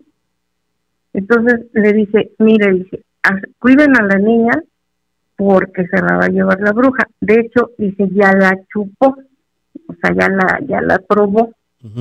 Entonces, pues lo tomaron como algo ilógico, como una gran mentira. Y no, este, siguieron los sucesos. Esta muchacha y ese niña se regresa a su casa, le vuelven a llamar que la niña sigue muy mal, se convulsiona. Los médicos no determinan nada, le van a hacer estudios en la siguiente semana, pero mientras dice ya no, es que yo sí creo que está pasando algo extraño. Se queda a velar eh, a, la niña que esté segura, que esté bien, con el hijo de ella, con el tío de la niña. Entonces, dice que empezaron a escuchar. Se cortó. Si hubiera Ajá, bueno. Este, rechaza la siguiente llamada y esperamos con esta, ¿no? O sea, continuamos con esta, por favor. Ya, mamá, perdón.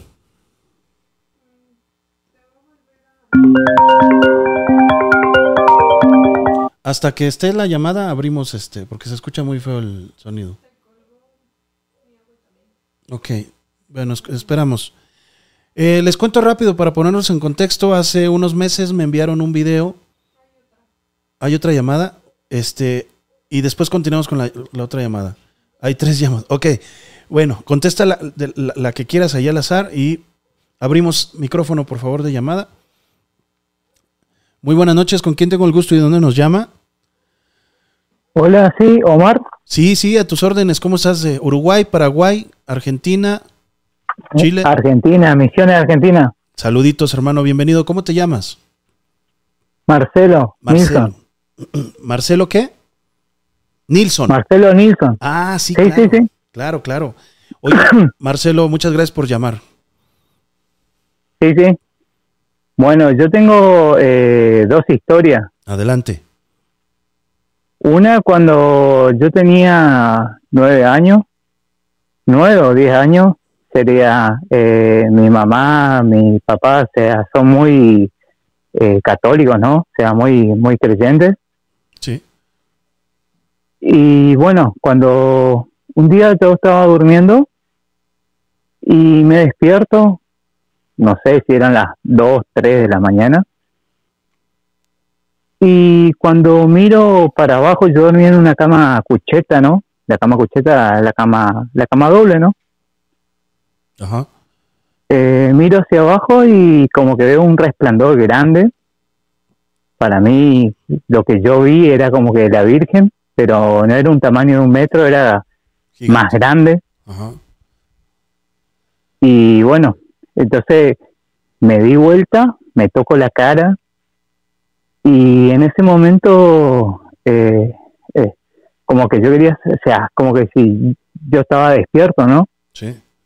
Y entre la cama y la pared le grito a mi hermano. Le digo, José, José, José, José, a mi hermano. Y hasta que le grito, le grito y le digo, eh, despertate, despertate, despertate.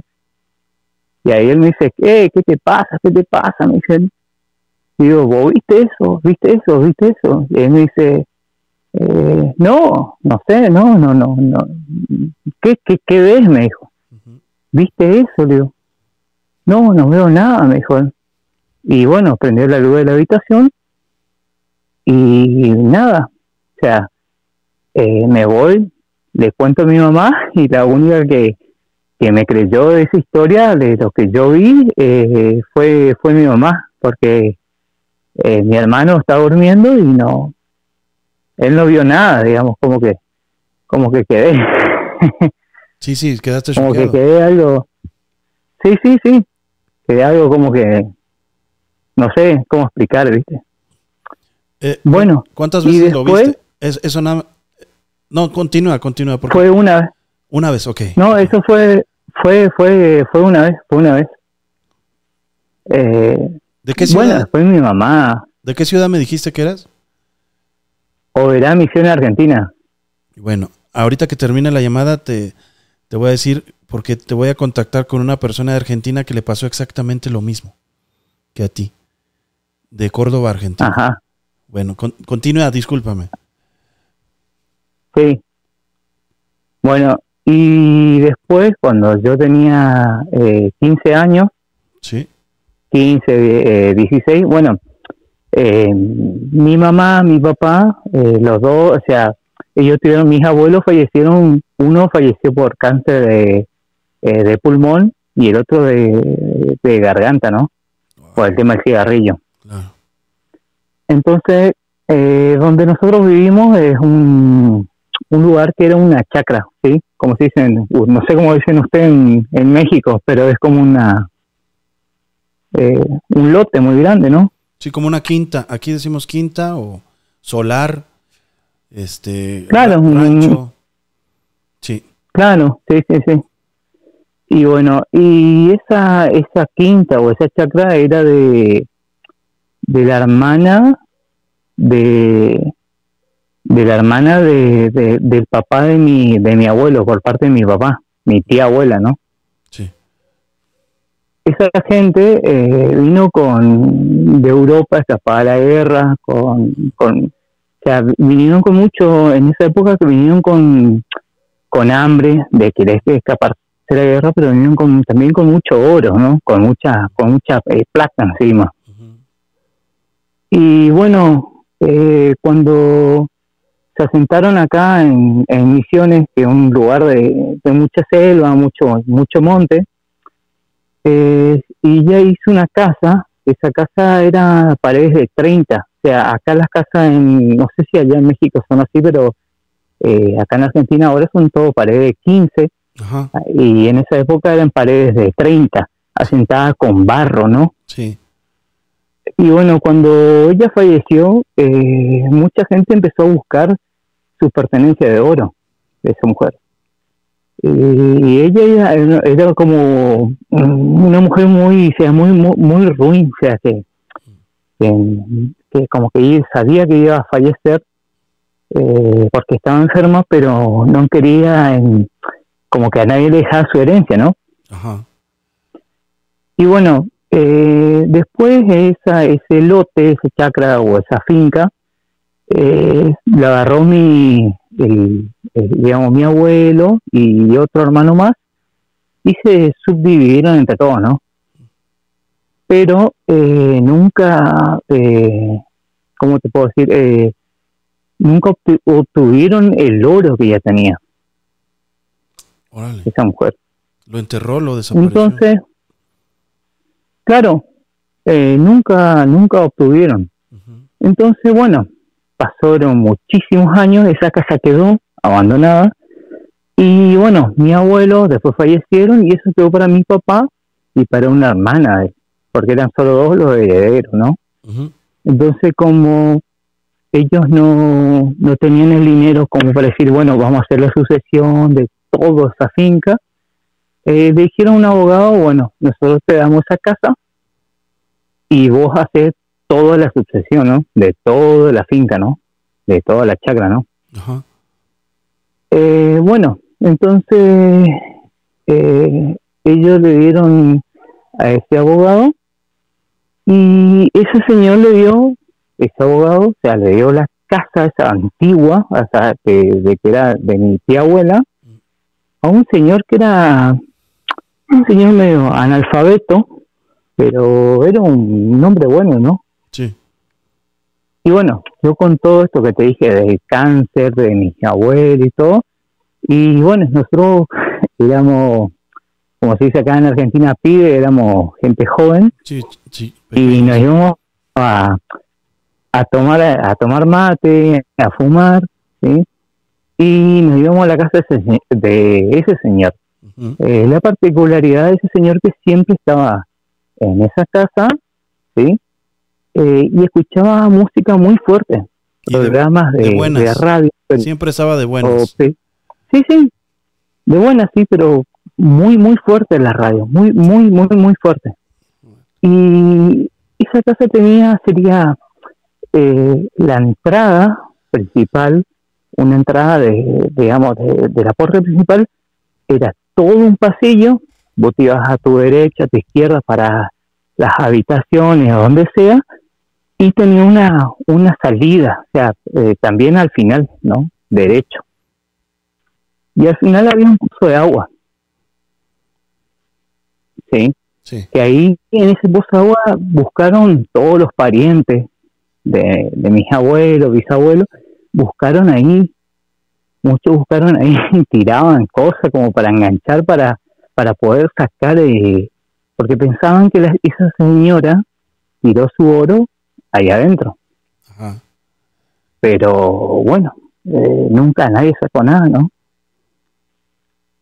Eh, y bueno, un día yo estaba con él y este señor se llamaba eh, se llama, porque no falleció, se llama Teleforo. ¿Cómo? Teleforo. ¿Teleforo? Teleforo, Teleforo se llama. Pero nosotros le decíamos Tele. Le, o sea, la cortábamos el nombre, le decíamos Tele, ¿no? ¿Tele con T? Y bueno, sí, eh, T-E-L-E, Tele. Él se llama, él se llama Teleforo. No me quiero reír, hermano. No me quiero. Gracias no, no me quiero reír. Ok. bueno, qué bueno que se llama así. No, está bien. eh, son nombres, lo que pasa es que eh, Misiones, eh, una provincia, eh, el que es de Argentina y está escuchando esto, Misiones es una Argentina, ah, es una provincia argentina que tiene muchos, ¿cómo te puedo decir? inmigrantes españoles, europeos, pero también tiene muchos indígenas. Sí, telésforo, ¿verdad? Con S. Eh, eh, sí, es teleforo. Tele, o sea, sin S. Sin S, eh, sin S. teleforo. No, no, no, sí está. Bueno, ok. Sigamos con la historia, mi queridísimo este, Nilsson, porque está muy raro ese nombre, está buenísimo. Sí, sí, sí, sí, es un, un nombre, es un nombre, es un nombre, ¿cómo se dice? Indígena. Claro, sí, sí, claro. Eh, aborigen, aborigen acá de la zona. A lo mejor hasta se pronuncia diferente, pero bueno, pues ya con el, con el cambio al idioma español ya se lo pronunciamos mal. Claro, sí, sí, sí, tenés razón. Bueno, eh, la cuestión es que este señor escuchaba siempre la, la música muy fuerte, muy, muy, muy fuerte. ¿sí? Y bueno, qué sé yo, o sea, eh, son eh, cosas que sería que uno por ahí nunca le preguntamos, pero capaz pensamos que el señor por, por la edad era medio sordo o, algo, ¿no?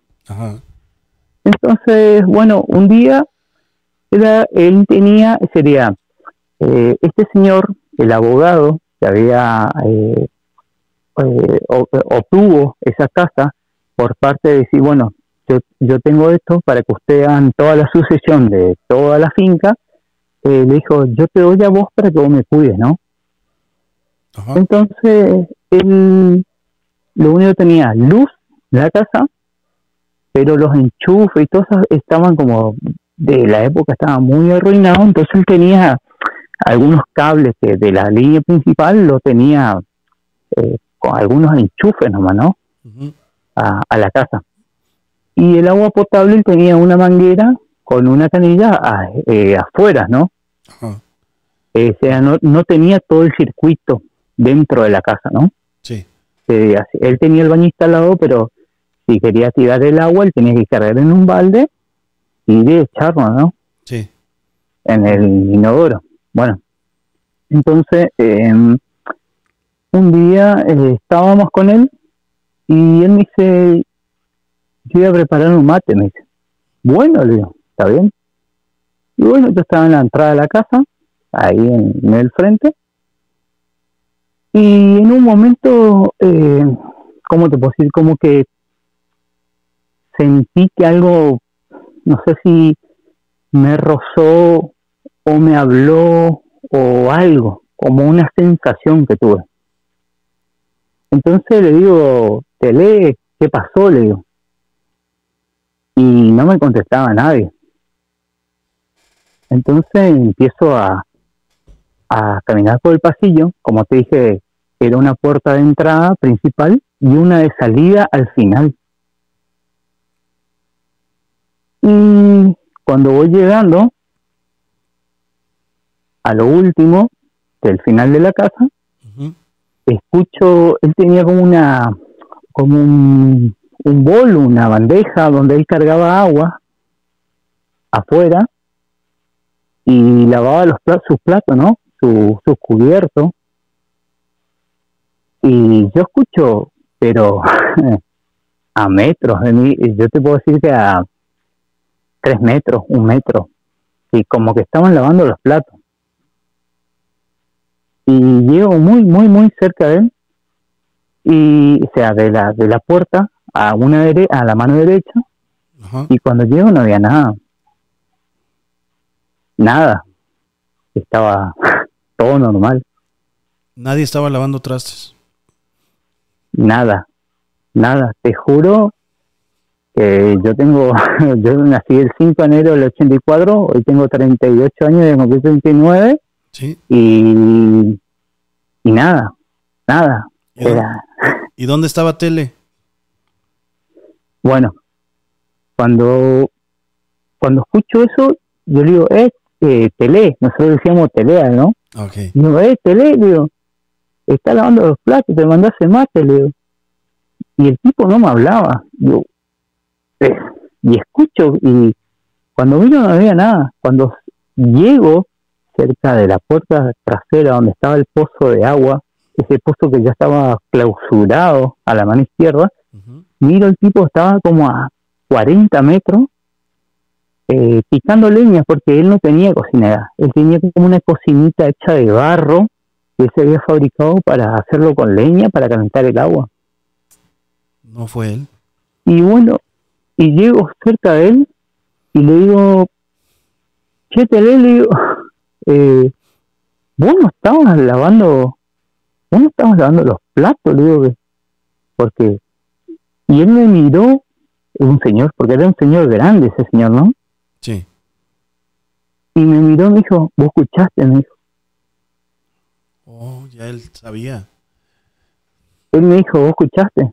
Y yo le dije, sí, escuché como que estaban lavando los platos, y escuché el ruido de los cubiertos, escuché el ruido del agua. Eh, bueno, dijo, ¿te acordás que me preguntaste por qué, por qué escucho la, la, radio tan fuerte? Eh, sí, le dije, por eso me dijo. Wow. Porque esta casa tiene algo mejor, esta casa está asombrada, me dijo. Ajá. Y la verdad que... Esa era la respuesta, Nilsson. Esa era la respuesta de por qué la música, ¿no? Sí, sí, ese señor siempre estaba la música muy, muy, muy alta. Cuando él me dijo eso, la verdad que eh, yo me quedé congelado, me quedé...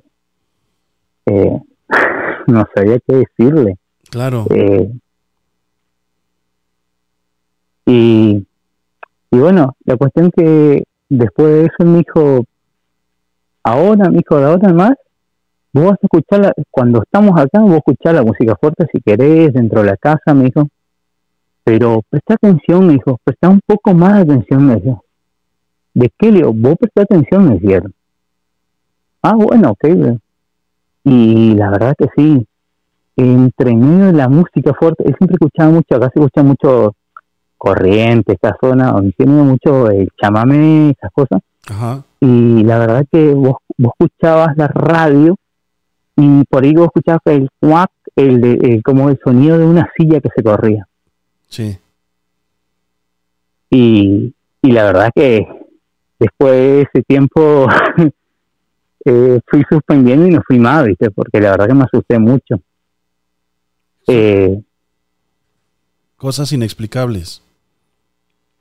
Sí, sí, sí, sí, sí, sí, sí, es como que, y bueno, después yo le pregunté a mi papá, le digo, che, papá, le digo, sí, la casa de la bisabuela, sí, me dijo, mirá, esa, era, era la bisabuela, era, era una señora que era muy, era como muy, muy ruin, muy, muy, muy, muy avara. Sí. Mala. Y cuando ella falleció, ella tenía dientes de oro, tenía mucho oro, tenía mucha plata, y nadie encontró nada. O sea, dice, todos los parientes buscaron en el pozo del final ahí, pero nadie encontró nada, nadie, no sé, ¿viste? Pero, qué sé yo. Pero esas cosas yo no me olvido nunca más, ¿viste? Eh, Lo sigue cuidando. Sigue cuidando su dinero, Marcelo. Sigue cuidando su dinero. Lo, sigue ocultando, te lo puedo asegurar. Oye, buenas historias. Lo, que yo dime, dime. Sí, lo que yo puedo saber, eh, lo que yo te puedo decir es que en esa casa eh, la modificaron y lo que encuentro raro que que nunca nadie se hicieron muros, hicieron pileta y vinieron mucha gente con dinero porque es sobre una avenida, esto antes era o sea, una calle y ahora es em, más o menos, digamos, no te puedo decir que, era muy transitada, pero ahora como que se hizo un barrio eh, residencial. Y y hasta el día de hoy nadie, nadie dura más de dos años. Sí, es lógico. Muchas gracias, Marcelo, por tu llamada. Vamos a dar paso a, otra persona también para que pueda contar la suya. Y muy buena historia. Y, y buena incógnita de, por qué escuchaba fuerte la música. ese es el, tipo de, de, datos que hacen que uno sepa que la historia es verídica. Todo cómo va uno narrando este, la historia y sabes que esto es real, lo que están contando. Muchísimas gracias, Marcelo Nilsson, desde Argentina. Listo. Gracias, hermano. Listo, luego. Un abrazo. Chao. Chao, chao. Listo, ponemos los números en cabina, en este, ahí en, la pantalla. Y eso es la realidad de las cosas. Hay mucha gente, mucha gente que muere y sigue cuidando su dinero. Por eso hay tantos guardianes, por eso hay tantas casas también embrujadas que en realidad no están embrujadas, simplemente están cuidadas, están custodiadas. Cualquier persona que quiera entrar empieza a tener actividad sobrenatural y en algunos casos más eh, fuertes, ya agresiones, ya cuando son entidades, ya cuando son espíritus impuros, ya cuando la situación es, este, de un ser muy longevo, de un demonio que ya tiene mucha potestad, ahí hay que tener cuidado. ¿eh? Eh, dice, este, qué miedo, dice Susi, Jenny Love dice, eh, compartan amigos, muchas gracias Jenny. ¿Quién más dice, este, ah, la historia de Omar con su perrita fallecida, la verdad que me dio mucho miedo, con, comenta Carolina Díaz. Muchas gracias Carolina. Este, ah, mi mamá, a ver si le podemos hablar para que termine la historia. Porque me dicen aquí que termine la historia. Les pongo un contexto. hace unos meses, unas semanas, ¿no? Tendrá semanas, no sé cuánto. Me mandaron un video que obviamente yo no tengo el permiso de subirlo. Me llegan muchos videos, pero este es de una persona conocida, donde una niña fue a sacar a caminar, a, pasear a su perro en la noche a unas canchas que están en donde eh, vive mi mamá en un fraccionamiento arriba. Hicieron una especie de deportivo, pero pues en la noche pues ya no hay nadie. Entonces empezó a escuchar unos sonidos extraños que se escuchan en el video y ella empieza, ella empieza a grabar y dice, es que estoy aquí, me está dando mucho miedo. Se va retirando, pero cuando se retira se ve una sombra que al parecer es eh, una gente sombra o una entidad oscura que la está, la está molestando. Tenemos llamada. Muy buenas noches. ¿Es mi mamá? Sí, para que termine la historia y demos paso a otra llamada, por favor. Buenas noches, mami. Bienvenida de nuevo.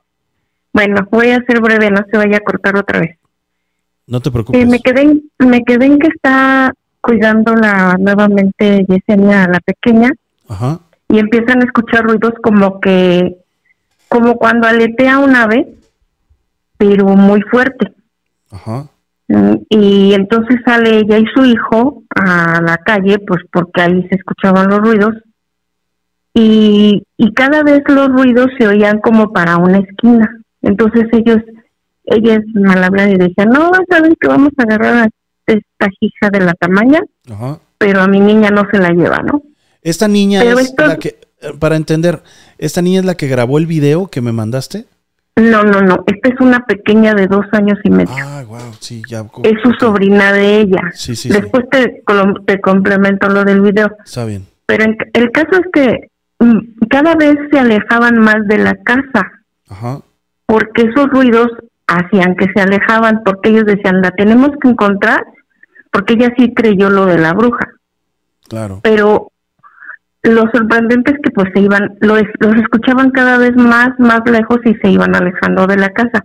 Cuando dice que su hijo se empieza a como quedar dormido caminando y le dice, no, despiértate, despiértate porque tenemos que encontrar esta loca que no sé qué y, y en eso ella reacciona y dice, ahora ya se escuchan ruidos cerca de la casa y regresan corriendo y jala a su hijo y en efecto era de que los estaba distrayendo algo para que se quedara la niña sola. Toda la familia estaba dormida, unos en un sillón, otros.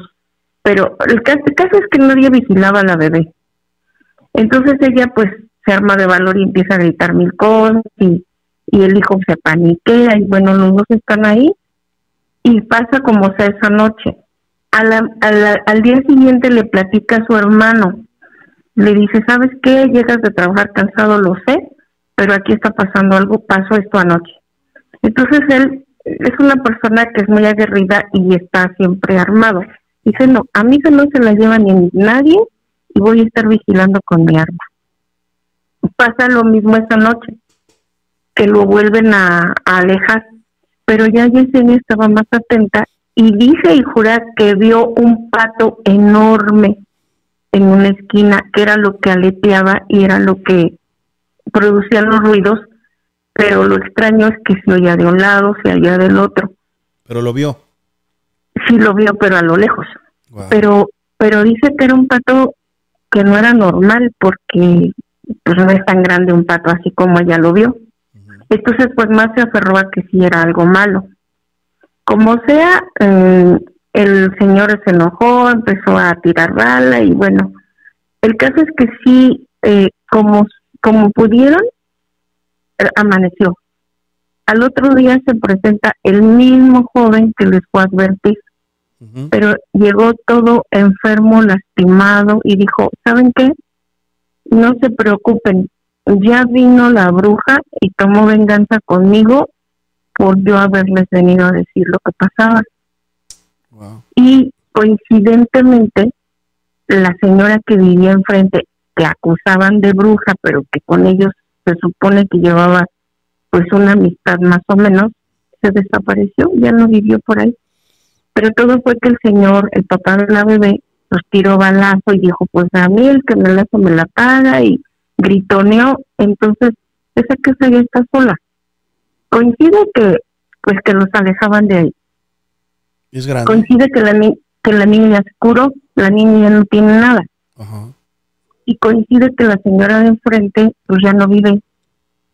Entonces, como dices, a veces no quiero no creer, pero pues la maldad existe. Y luego trabajan de muertas. Hay vestigios de, que se mueren, pero siguen trabajando. A lo mejor ya dejó en paz a la niña, pero puede estar. ¿Y esa casa se puede explorar? ¿Se puede investigar? No lo sé, no sé, necesitaría preguntarle a Yesenia. Pero es cerca de aquí de casa. Sí. Y, y, y respecto del video y de las fotos que te mandé, esta chica acostumbra irse a patinar, saca a sus perros y se va a patinar ahí arriba en las noches que está, es que ya nadie juega básquet ni fútbol. Entonces esa noche recibieron una visita pues que no le agradaba a la chica y dice, mamá, dame permiso de, de subir, pero ya era medianoche. Sí, sí, sí. Entonces cuando va, se ve, y en el video que yo te mandé se ve cómo abre la reja, entra su perro y empieza a patinar, pero ella ya estaba viendo esa, se ve como una túnica blanca, pero como con bruma. Sí.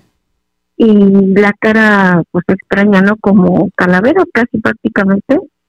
Y se ve cómo se viene acercando hacia la cancha, porque baja del cerro. ¿Tú me puedes mandar otra vez ese video? ¿Ves que acabo de cambiar de...? No sé si lo si lo borré o, lo, o, lo podría recuperar, hijo. No te lo prometo. Porque Pero que cambiamos celulares todos. Entonces, sí, exactamente, yo igual. Ajá, Entonces, eso es lo que te quería comentar, que sí siento que, es algo que pues es de maldad, ¿no? Que, que no me puedo cerrar de ojos a decir no existe y bueno, coincide, coincidentemente me termina de reventar, tomó su café y ya era muy noche y la vengo a dejar a la, a la puerta. Y al momento de voltear enfrente de mi garage se ven dos luces pero pero no como tal como luces. Se ven arriba en el cielo como si prendieras una fogata. Volando. Y que de, y que de repente le pones díselo algo para que se haga más grandota. Y así como que se prendía y como que se apagaba. Pero eran dos formaditas, una a una distancia de la otra. Y ella empieza a gritar, mira, te digo que sí, con las brujas, míralas, ahí están. Dije, no, oye, eso está muy arriba, no están en el perro. No, te juro que son brujas. Total, que con miedo las salgo a dejar y me subo corriendo al otro piso efectivamente no estaba en el cerro eso. No, están volando. Eran, eran, pero muy arriba del cerro. y, y, el caso es que como que se prendía y uno se apagaba y la otra se prendía. Pero lo más chistoso es que ella entré en confusión de que si eran naves, porque eh, se manejaban en forma recta y como que se acercaba una a la otra y luego se volvía a retirar y luego permanecieron estáticas, ya no tanto como que prendían y apagaban. Sí puede ser eso también. Entonces para mí, para mí, y era, ir hacia Tulancingo, hacia la zona de Tulancingo, tú sabes que ahí hay muchos avistamientos. Muchísimos. Entonces yo creo que más que fueran brujas, era algo este UFO, seguramente. Mira, dice Luis Canadá, Luis Canadá, perdón, Omar, es parecida a la historia que tengo al grado que se hacía vigilancia en la cuadra por los vecinos, iguales en Hidalgo, dice. Está pasando algo parecido. Bueno, yo le cuento esto también a Raúl y, y me dice, yo ahorita me hizo recordar que cuando yo era pequeño, mis vacaciones era según irme a descansar con mis abuelos. Pero llegada la noche, ellos me decían, te vas a dormir entre tu abuelo y entre yo, le dice a la abuela porque si no te dormimos en medio te va a llevar la bruja. Sí, claro. Y si tú se, se paniqueaba, ¿no? Y dice que jura que en la noche se oían aleteos de aves en la, en la azotea. Entonces coincide con lo que me contó Yesenia, ¿no? Del patote ese que veía. No, hombre, está bueno. Entonces, pues sí, eso es lo que te si recuperamos ese video, estaría padrísimo. Es que está tan bien hecho, tan bien tomado, vamos, para que se vea eso que se va acercando, que se va aproximando tan horrible. Entonces, les voy a preguntar a ellos si todavía lo tienen en caso de que yo no lo tenga. Es que los chips que, traen los, los chavos, este, ella iba grabando hasta se ve cómo se atraviesa, creo, su perro primero, o sea. Ajá, ajá. O sea, voltea alrededor, no hay nadie, o sea, está el video es muy, muy creíble. Y aparte, bueno, pues, claro. ella ni es youtuber ni. O sea, ese video no, no, no, no. ha salido de, de, su celular más que el tuyo. Corriendo, o sea, bajó la chiquilla corriendo con su mamá y le dijo: ¿Sabes qué? Acabo de ver esto. Sí, sí, claro. Y luego ella, ella viene corriendo conmigo porque, pues, ya sabes que aquí se refugian muchos con nosotros. Sí. Y viene y me dice, mira, este, mira lo que me pasó, Perita, mira, mira lo que le acaba de pasar a, Jimena. Sí, está bien. Y ya me lo enseña y pues está canijo, ¿no? Muchas, sí, sí. muchas gracias por tu llamada. Es verdad. Cuídense mucho. Ojalá que podamos conseguir ese video. Te agradezco mucho. voy a preguntarle y le voy a preguntar de la casa esa a ver si hay posibilidad. Sí, estaría padrísimo porque sí es mucha evidencia lo que debe de haber allí. Hasta bueno. Puede ser que encuentre algún trabajo. Muchas gracias, mami, te amo. Descansa, ya duerme, descansa, gracias. Sí, bye.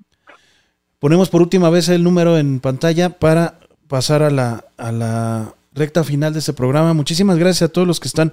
Legión M, Ángel. Hola, saludos desde Izúcar de Matamoros, Puebla. Qué buenas historias. Yo apenas escuché la llorona acerca del hotel donde cuido. La verdad, me dio miedito. Eh, Izúcar de Matamoros, un lugar con mucha actividad. Teopeojuma, Puebla, que también está por allí de camino. También ahí viví unas exploraciones muy interesantes. Eh, dice, cuando fui al Cerro del Uritorco, que esto es en Argentina, este, se me erizó la piel, dice Isaías. Muy buenas noches, subimos ahí el audio, por favor, para que me escuche el, saludo. Muy buenas noches, ¿con quién tengo el gusto y de dónde nos llamas? Hola, Omar, soy tu amigo Jorge de Chicago. Hola, Jorge, ¿cómo estás? Oye, se escucha... ¿Qué crees, Jorge, que no pudimos limpiar? No sé si estés hablándonos de un dispositivo extraño pero este, tu voz se escucha muy extraña, mi queridísimo Jorge.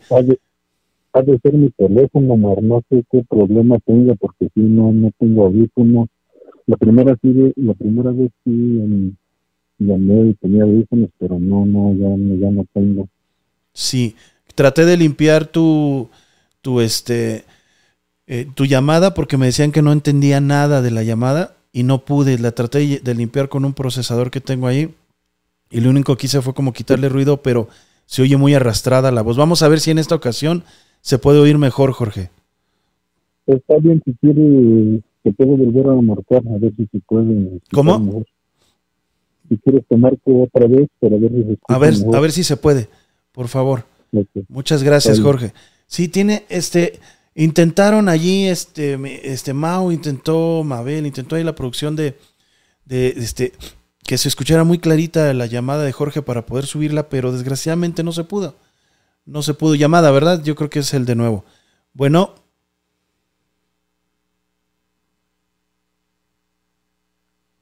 Bueno, bueno. Se escucha igual, ¿verdad? Eh, cuéntanos tu historia, Jorge. Este, esperemos que se escuche un poquito, un poquito más, este, limpio más adelante de la llamada este, se trata de esto le pasó a mi abuelo en paz descanse. Sí. Ahí tienes que a esta noche pues no por andar de trasnochero sino que andaba trabajando y salió demasiado tarde de, de trabajar.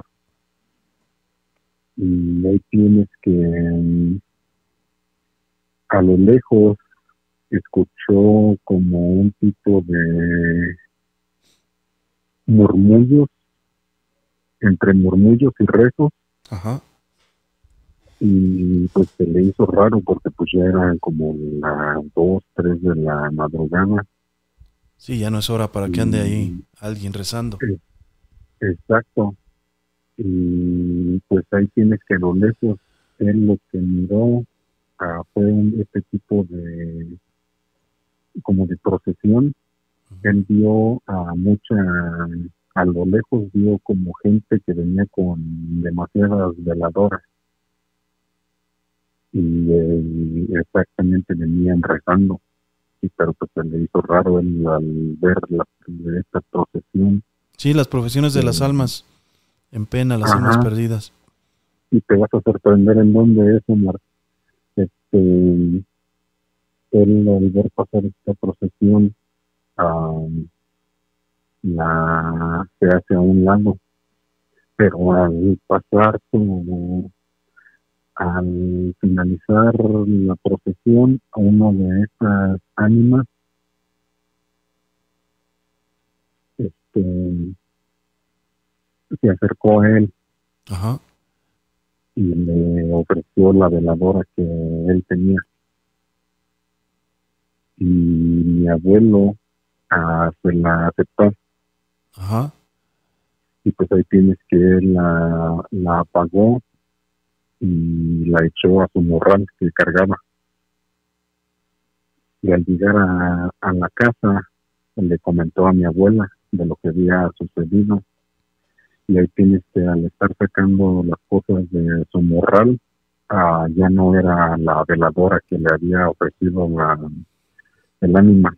Claro, ya no. Sino que era un hueso. Un hueso no humano. sé qué- cómo se le llama el, el hueso que, pues me dijo que mm, fue el, el que va de la muñeca al codo, ¿El que va que, perdón? de la muñeca hacia el codo. Ese era el hueso.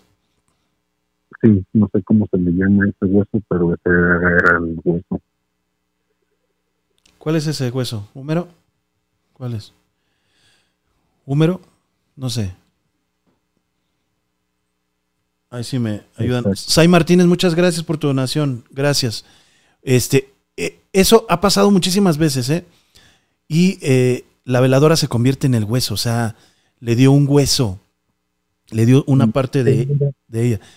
Este, creo que es un, no sé cómo se escucha. Dice, se escucha mucho ruido más con audífonos.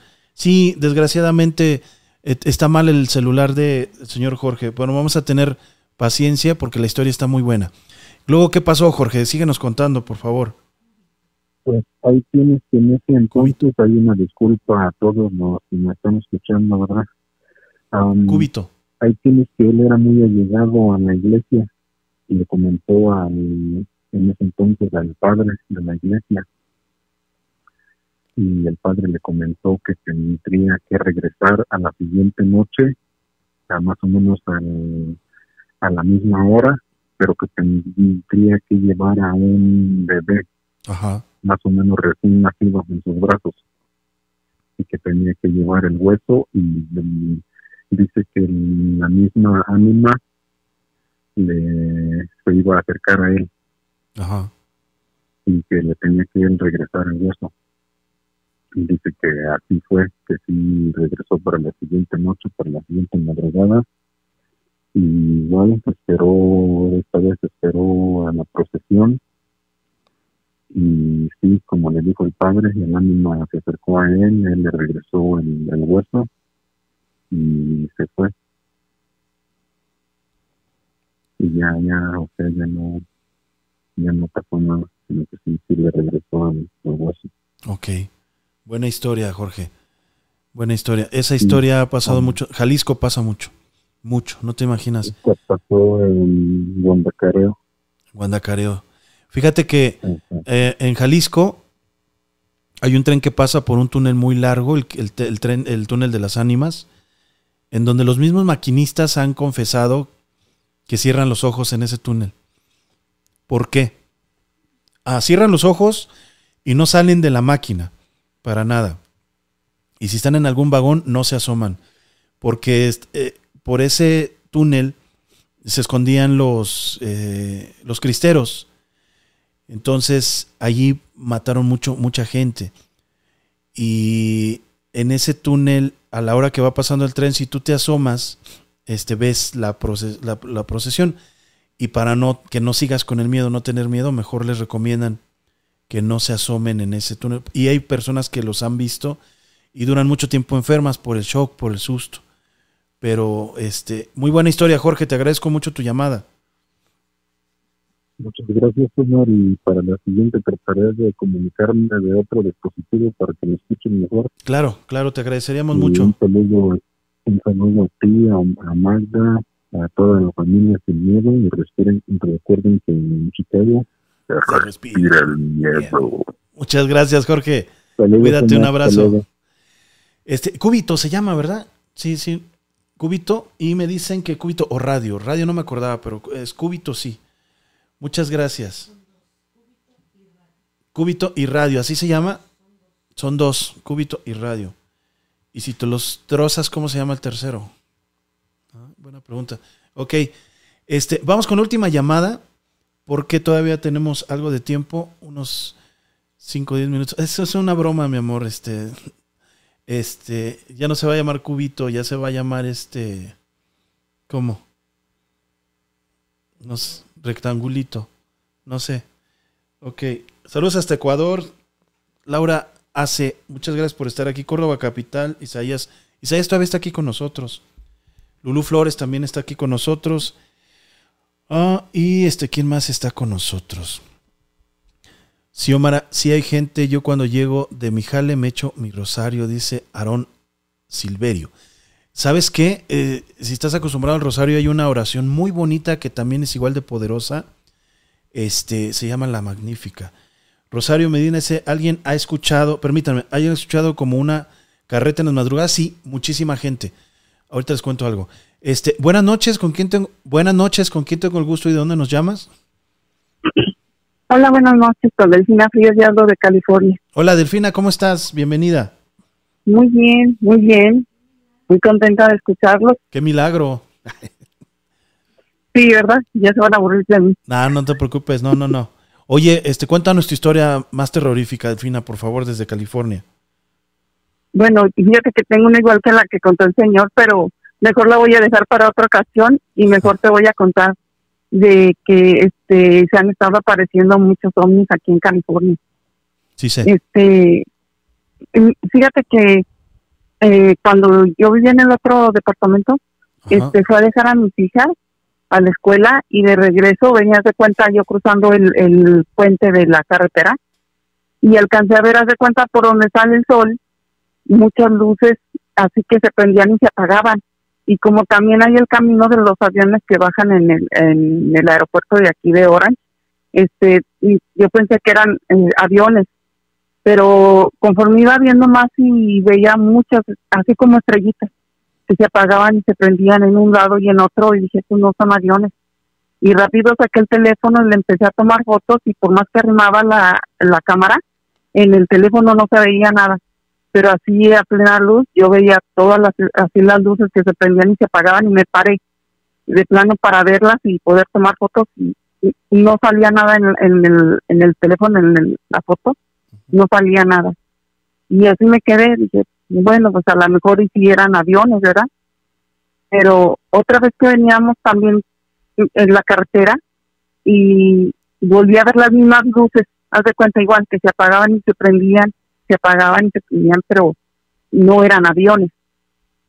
Y rápido le dije a mi esposo, bueno, ahorita que nos vamos a preparar rapidito para tomar fotos y ver qué es, porque le digo, esos no son aviones. Y, y sí, llegamos allá al restaurante en cuanto se a ver la carretera y, saqué mi teléfono y, y haz de cuenta, en cuanto saqué el teléfono, como si me hubieran visto y todas se apagaron, ya no prendían ni apagaban, así como que se desaparecieron. Son, muy este, inteligentes.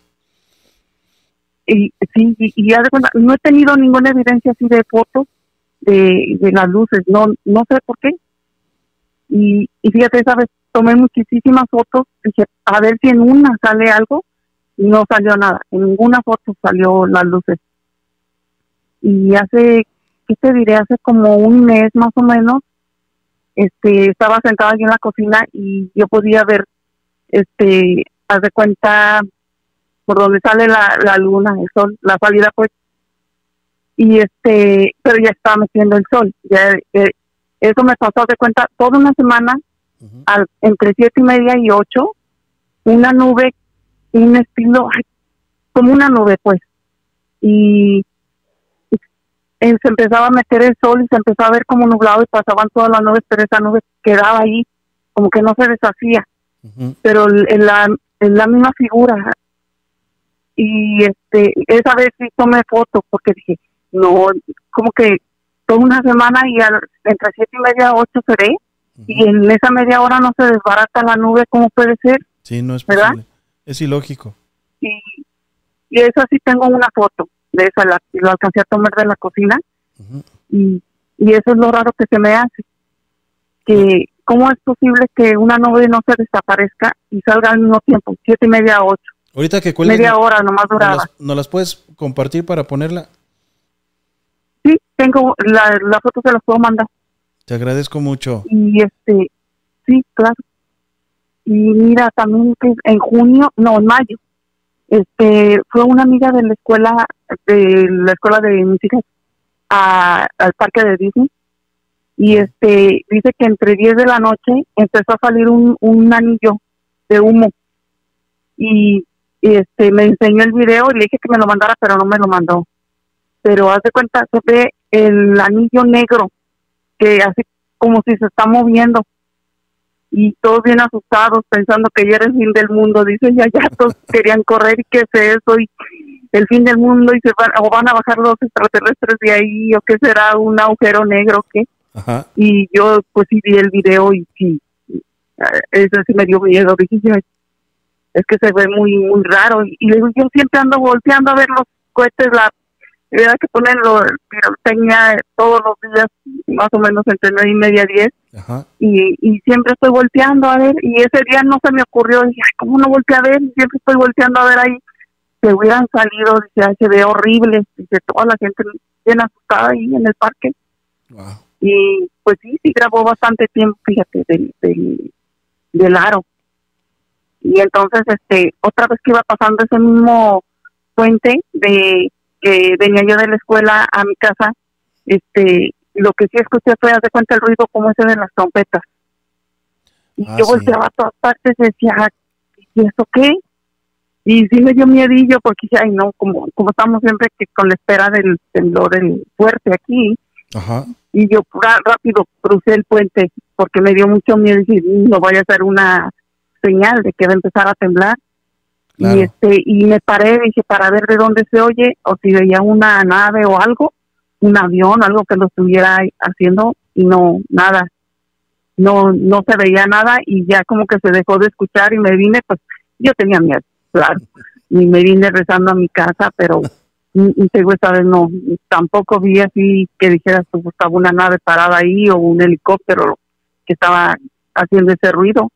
Y le pregunté atrás de las mamás y sí dicen ellas que también escucharon, se les hizo raro que pensaban que a lo mejor era un, una nave, pues luego pasan esas naves de los soldados y pensaban todos que era eso y también salieron a asomarse y no, no escucharon nada. Y esa vez yo no llevaba mi teléfono, que no, no grabé. Y, ahora debería de tener el teléfono y para tener evidencia, pero no, dice no, no este grabé y la hace como, ¿qué sería? Sí, hace como unos dos meses también estábamos allí en una fiesta de con mi cuñada en su casa y empecé a ver una estrella que caminaba, le digo, se está moviendo una estrella. Y entonces este empezaron a salir más y más y hace cuenta, nos cansamos de contar, pero sí habían dicho que eran los satélites. Pero hace cuenta que como si nada más en un espacio salían un pedacito y se como que se metían a otro así, como si estuvieran saliendo de un, como quien dice, de un, un, túnel, ¿no? Ajá. Y todos los que lo estuvieron viendo, porque había mucha gente en la fiesta, todos se quedaron pues también pensando que, que era algo, todos decían, y son extraterrestres, yo creo, porque cómo salen de un lado y se meten a otro, dice, si son los, ¿cómo se llaman los, los satélites? Eso siguen y siguen y siguen y los ves por mucho rato. Sí, en línea recta, usando el firmamento. Eso no hay pierde. Pero eso, esos no, hace cuenta nada más como si, si, se movieran un metro más o menos y ahí se desaparecían. Pero no, te juro que, muchas contamos, evidencias. si contamos unos 80, yo creo que pasaron, como unos 80. Sí, muchas evidencias se están viendo en, en, los, en California, todo California. La verdad, todo California.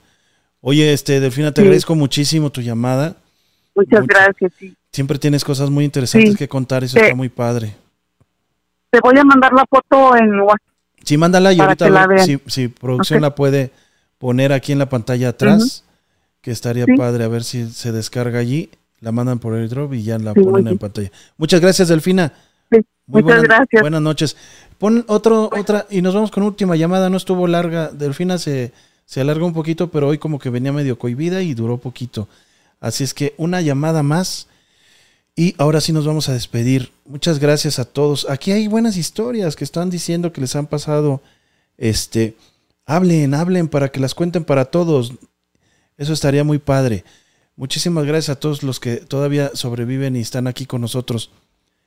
Este, la verdad yo no, dice Lulú Flores. Ahí está el teléfono del estudio eh, y llamen para que ustedes puedan decir o contarnos eh, su experiencia más terrorífica o eh, alguna historia UFO que tengan, también estaría muy padre.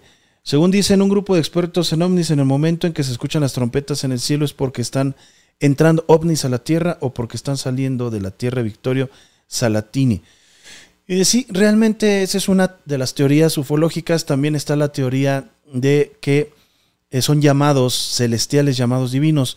Yo me voy por las dos. Les voy a explicar. En, hay vestigios de que las trompetas, bueno, pues están no solamente en la Biblia, están nombradas, nombrados esos avisos en muchísimos libros antes y después de la Biblia.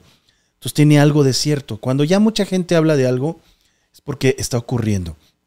Y otra cosa, eh, los ovnis no, es, no necesariamente es cuando entran y salen, a lo mejor es cuando recorren una distancia muy grande en la Tierra y causan una fricción.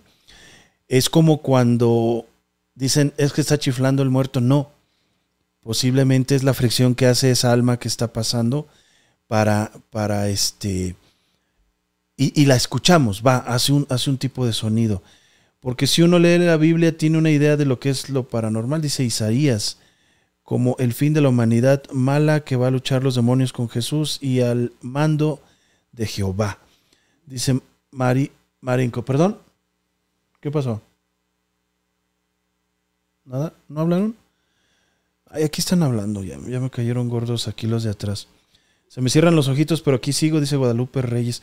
Vamos a empezar, yo creo, en los podcasts como a las 9, porque si hay mucha gente que se va a dormir a las 11, he visto que ya se están yendo a dormir.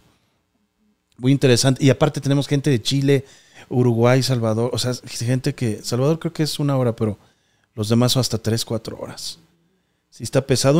Un agradecimiento muy especial a todos los que están hacia abajo del, planeta, del, de, de las Indias, hacia abajo de las Indias, que es aquí América, este, nada más por unos españoles medios mensos se equivocaron por unos cuantos grados, pero bueno, este, gracias porque sabemos que si aquí es la una de la mañana o las 12, allá son las 3, 4 de la mañana.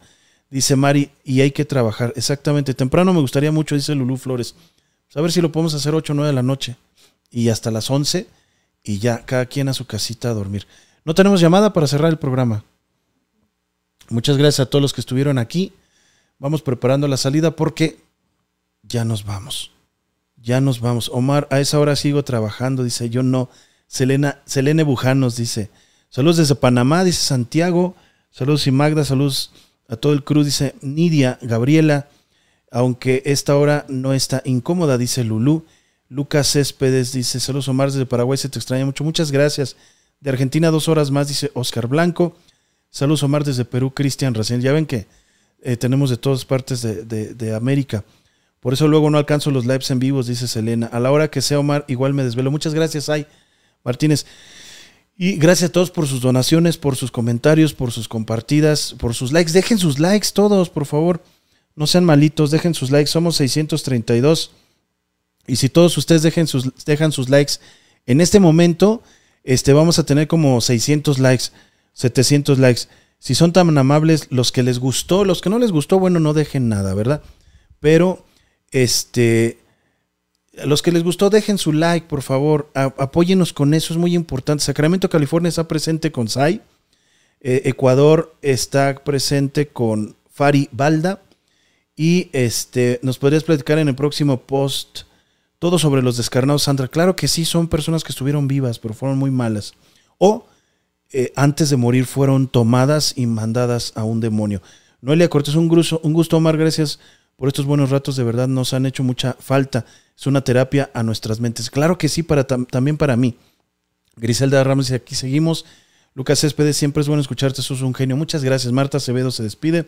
Guadalupe Reyes, no quiero apagar la luz. Mr. Silverio, Silverado, perdón, ¿cómo estás, hermano? Saludos, don Omar. Legión MA, dice Marta Acevedo, ya dejé mi like.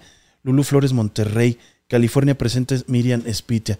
Ya llevamos ¿Cuántos likes tenemos? Bueno, los que nos puedan ayudar con sus likes, estaría padrísimo, porque así nos ayudan. Nos ayudan. A ver si juntamos unos 600, 700 likes. Estamos a un minuto de terminar esta transmisión. ¿Cuántos likes llevamos? Quién sabe, pero si estábamos 670 personas y ya llevábamos casi 400 likes, por lógica, si juntábamos los 600. Pero bueno, 415. Muchas gracias. Muchas gracias a todos. Cuando cierre este canal pueden seguir dejando sus likes en el, en el video. ¿Sale?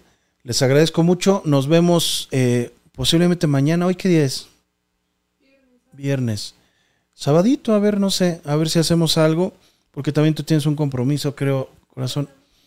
Ah, bueno, a ver si mañana nos conectamos más temprano para hacer el sabadito de este, pues este programa que creo que sí les está gustando mucho, es el podcast de terror, podcast de terror, Omar Cruz, eh, este, desde la Ciudad de México. Y todo para ustedes. Los que van llegando, como José Sánchez Tapia, vuélvanlo a ver, estuvo muy bueno y hay buenas historias. Vuélvanlo a ver, no pierden nada.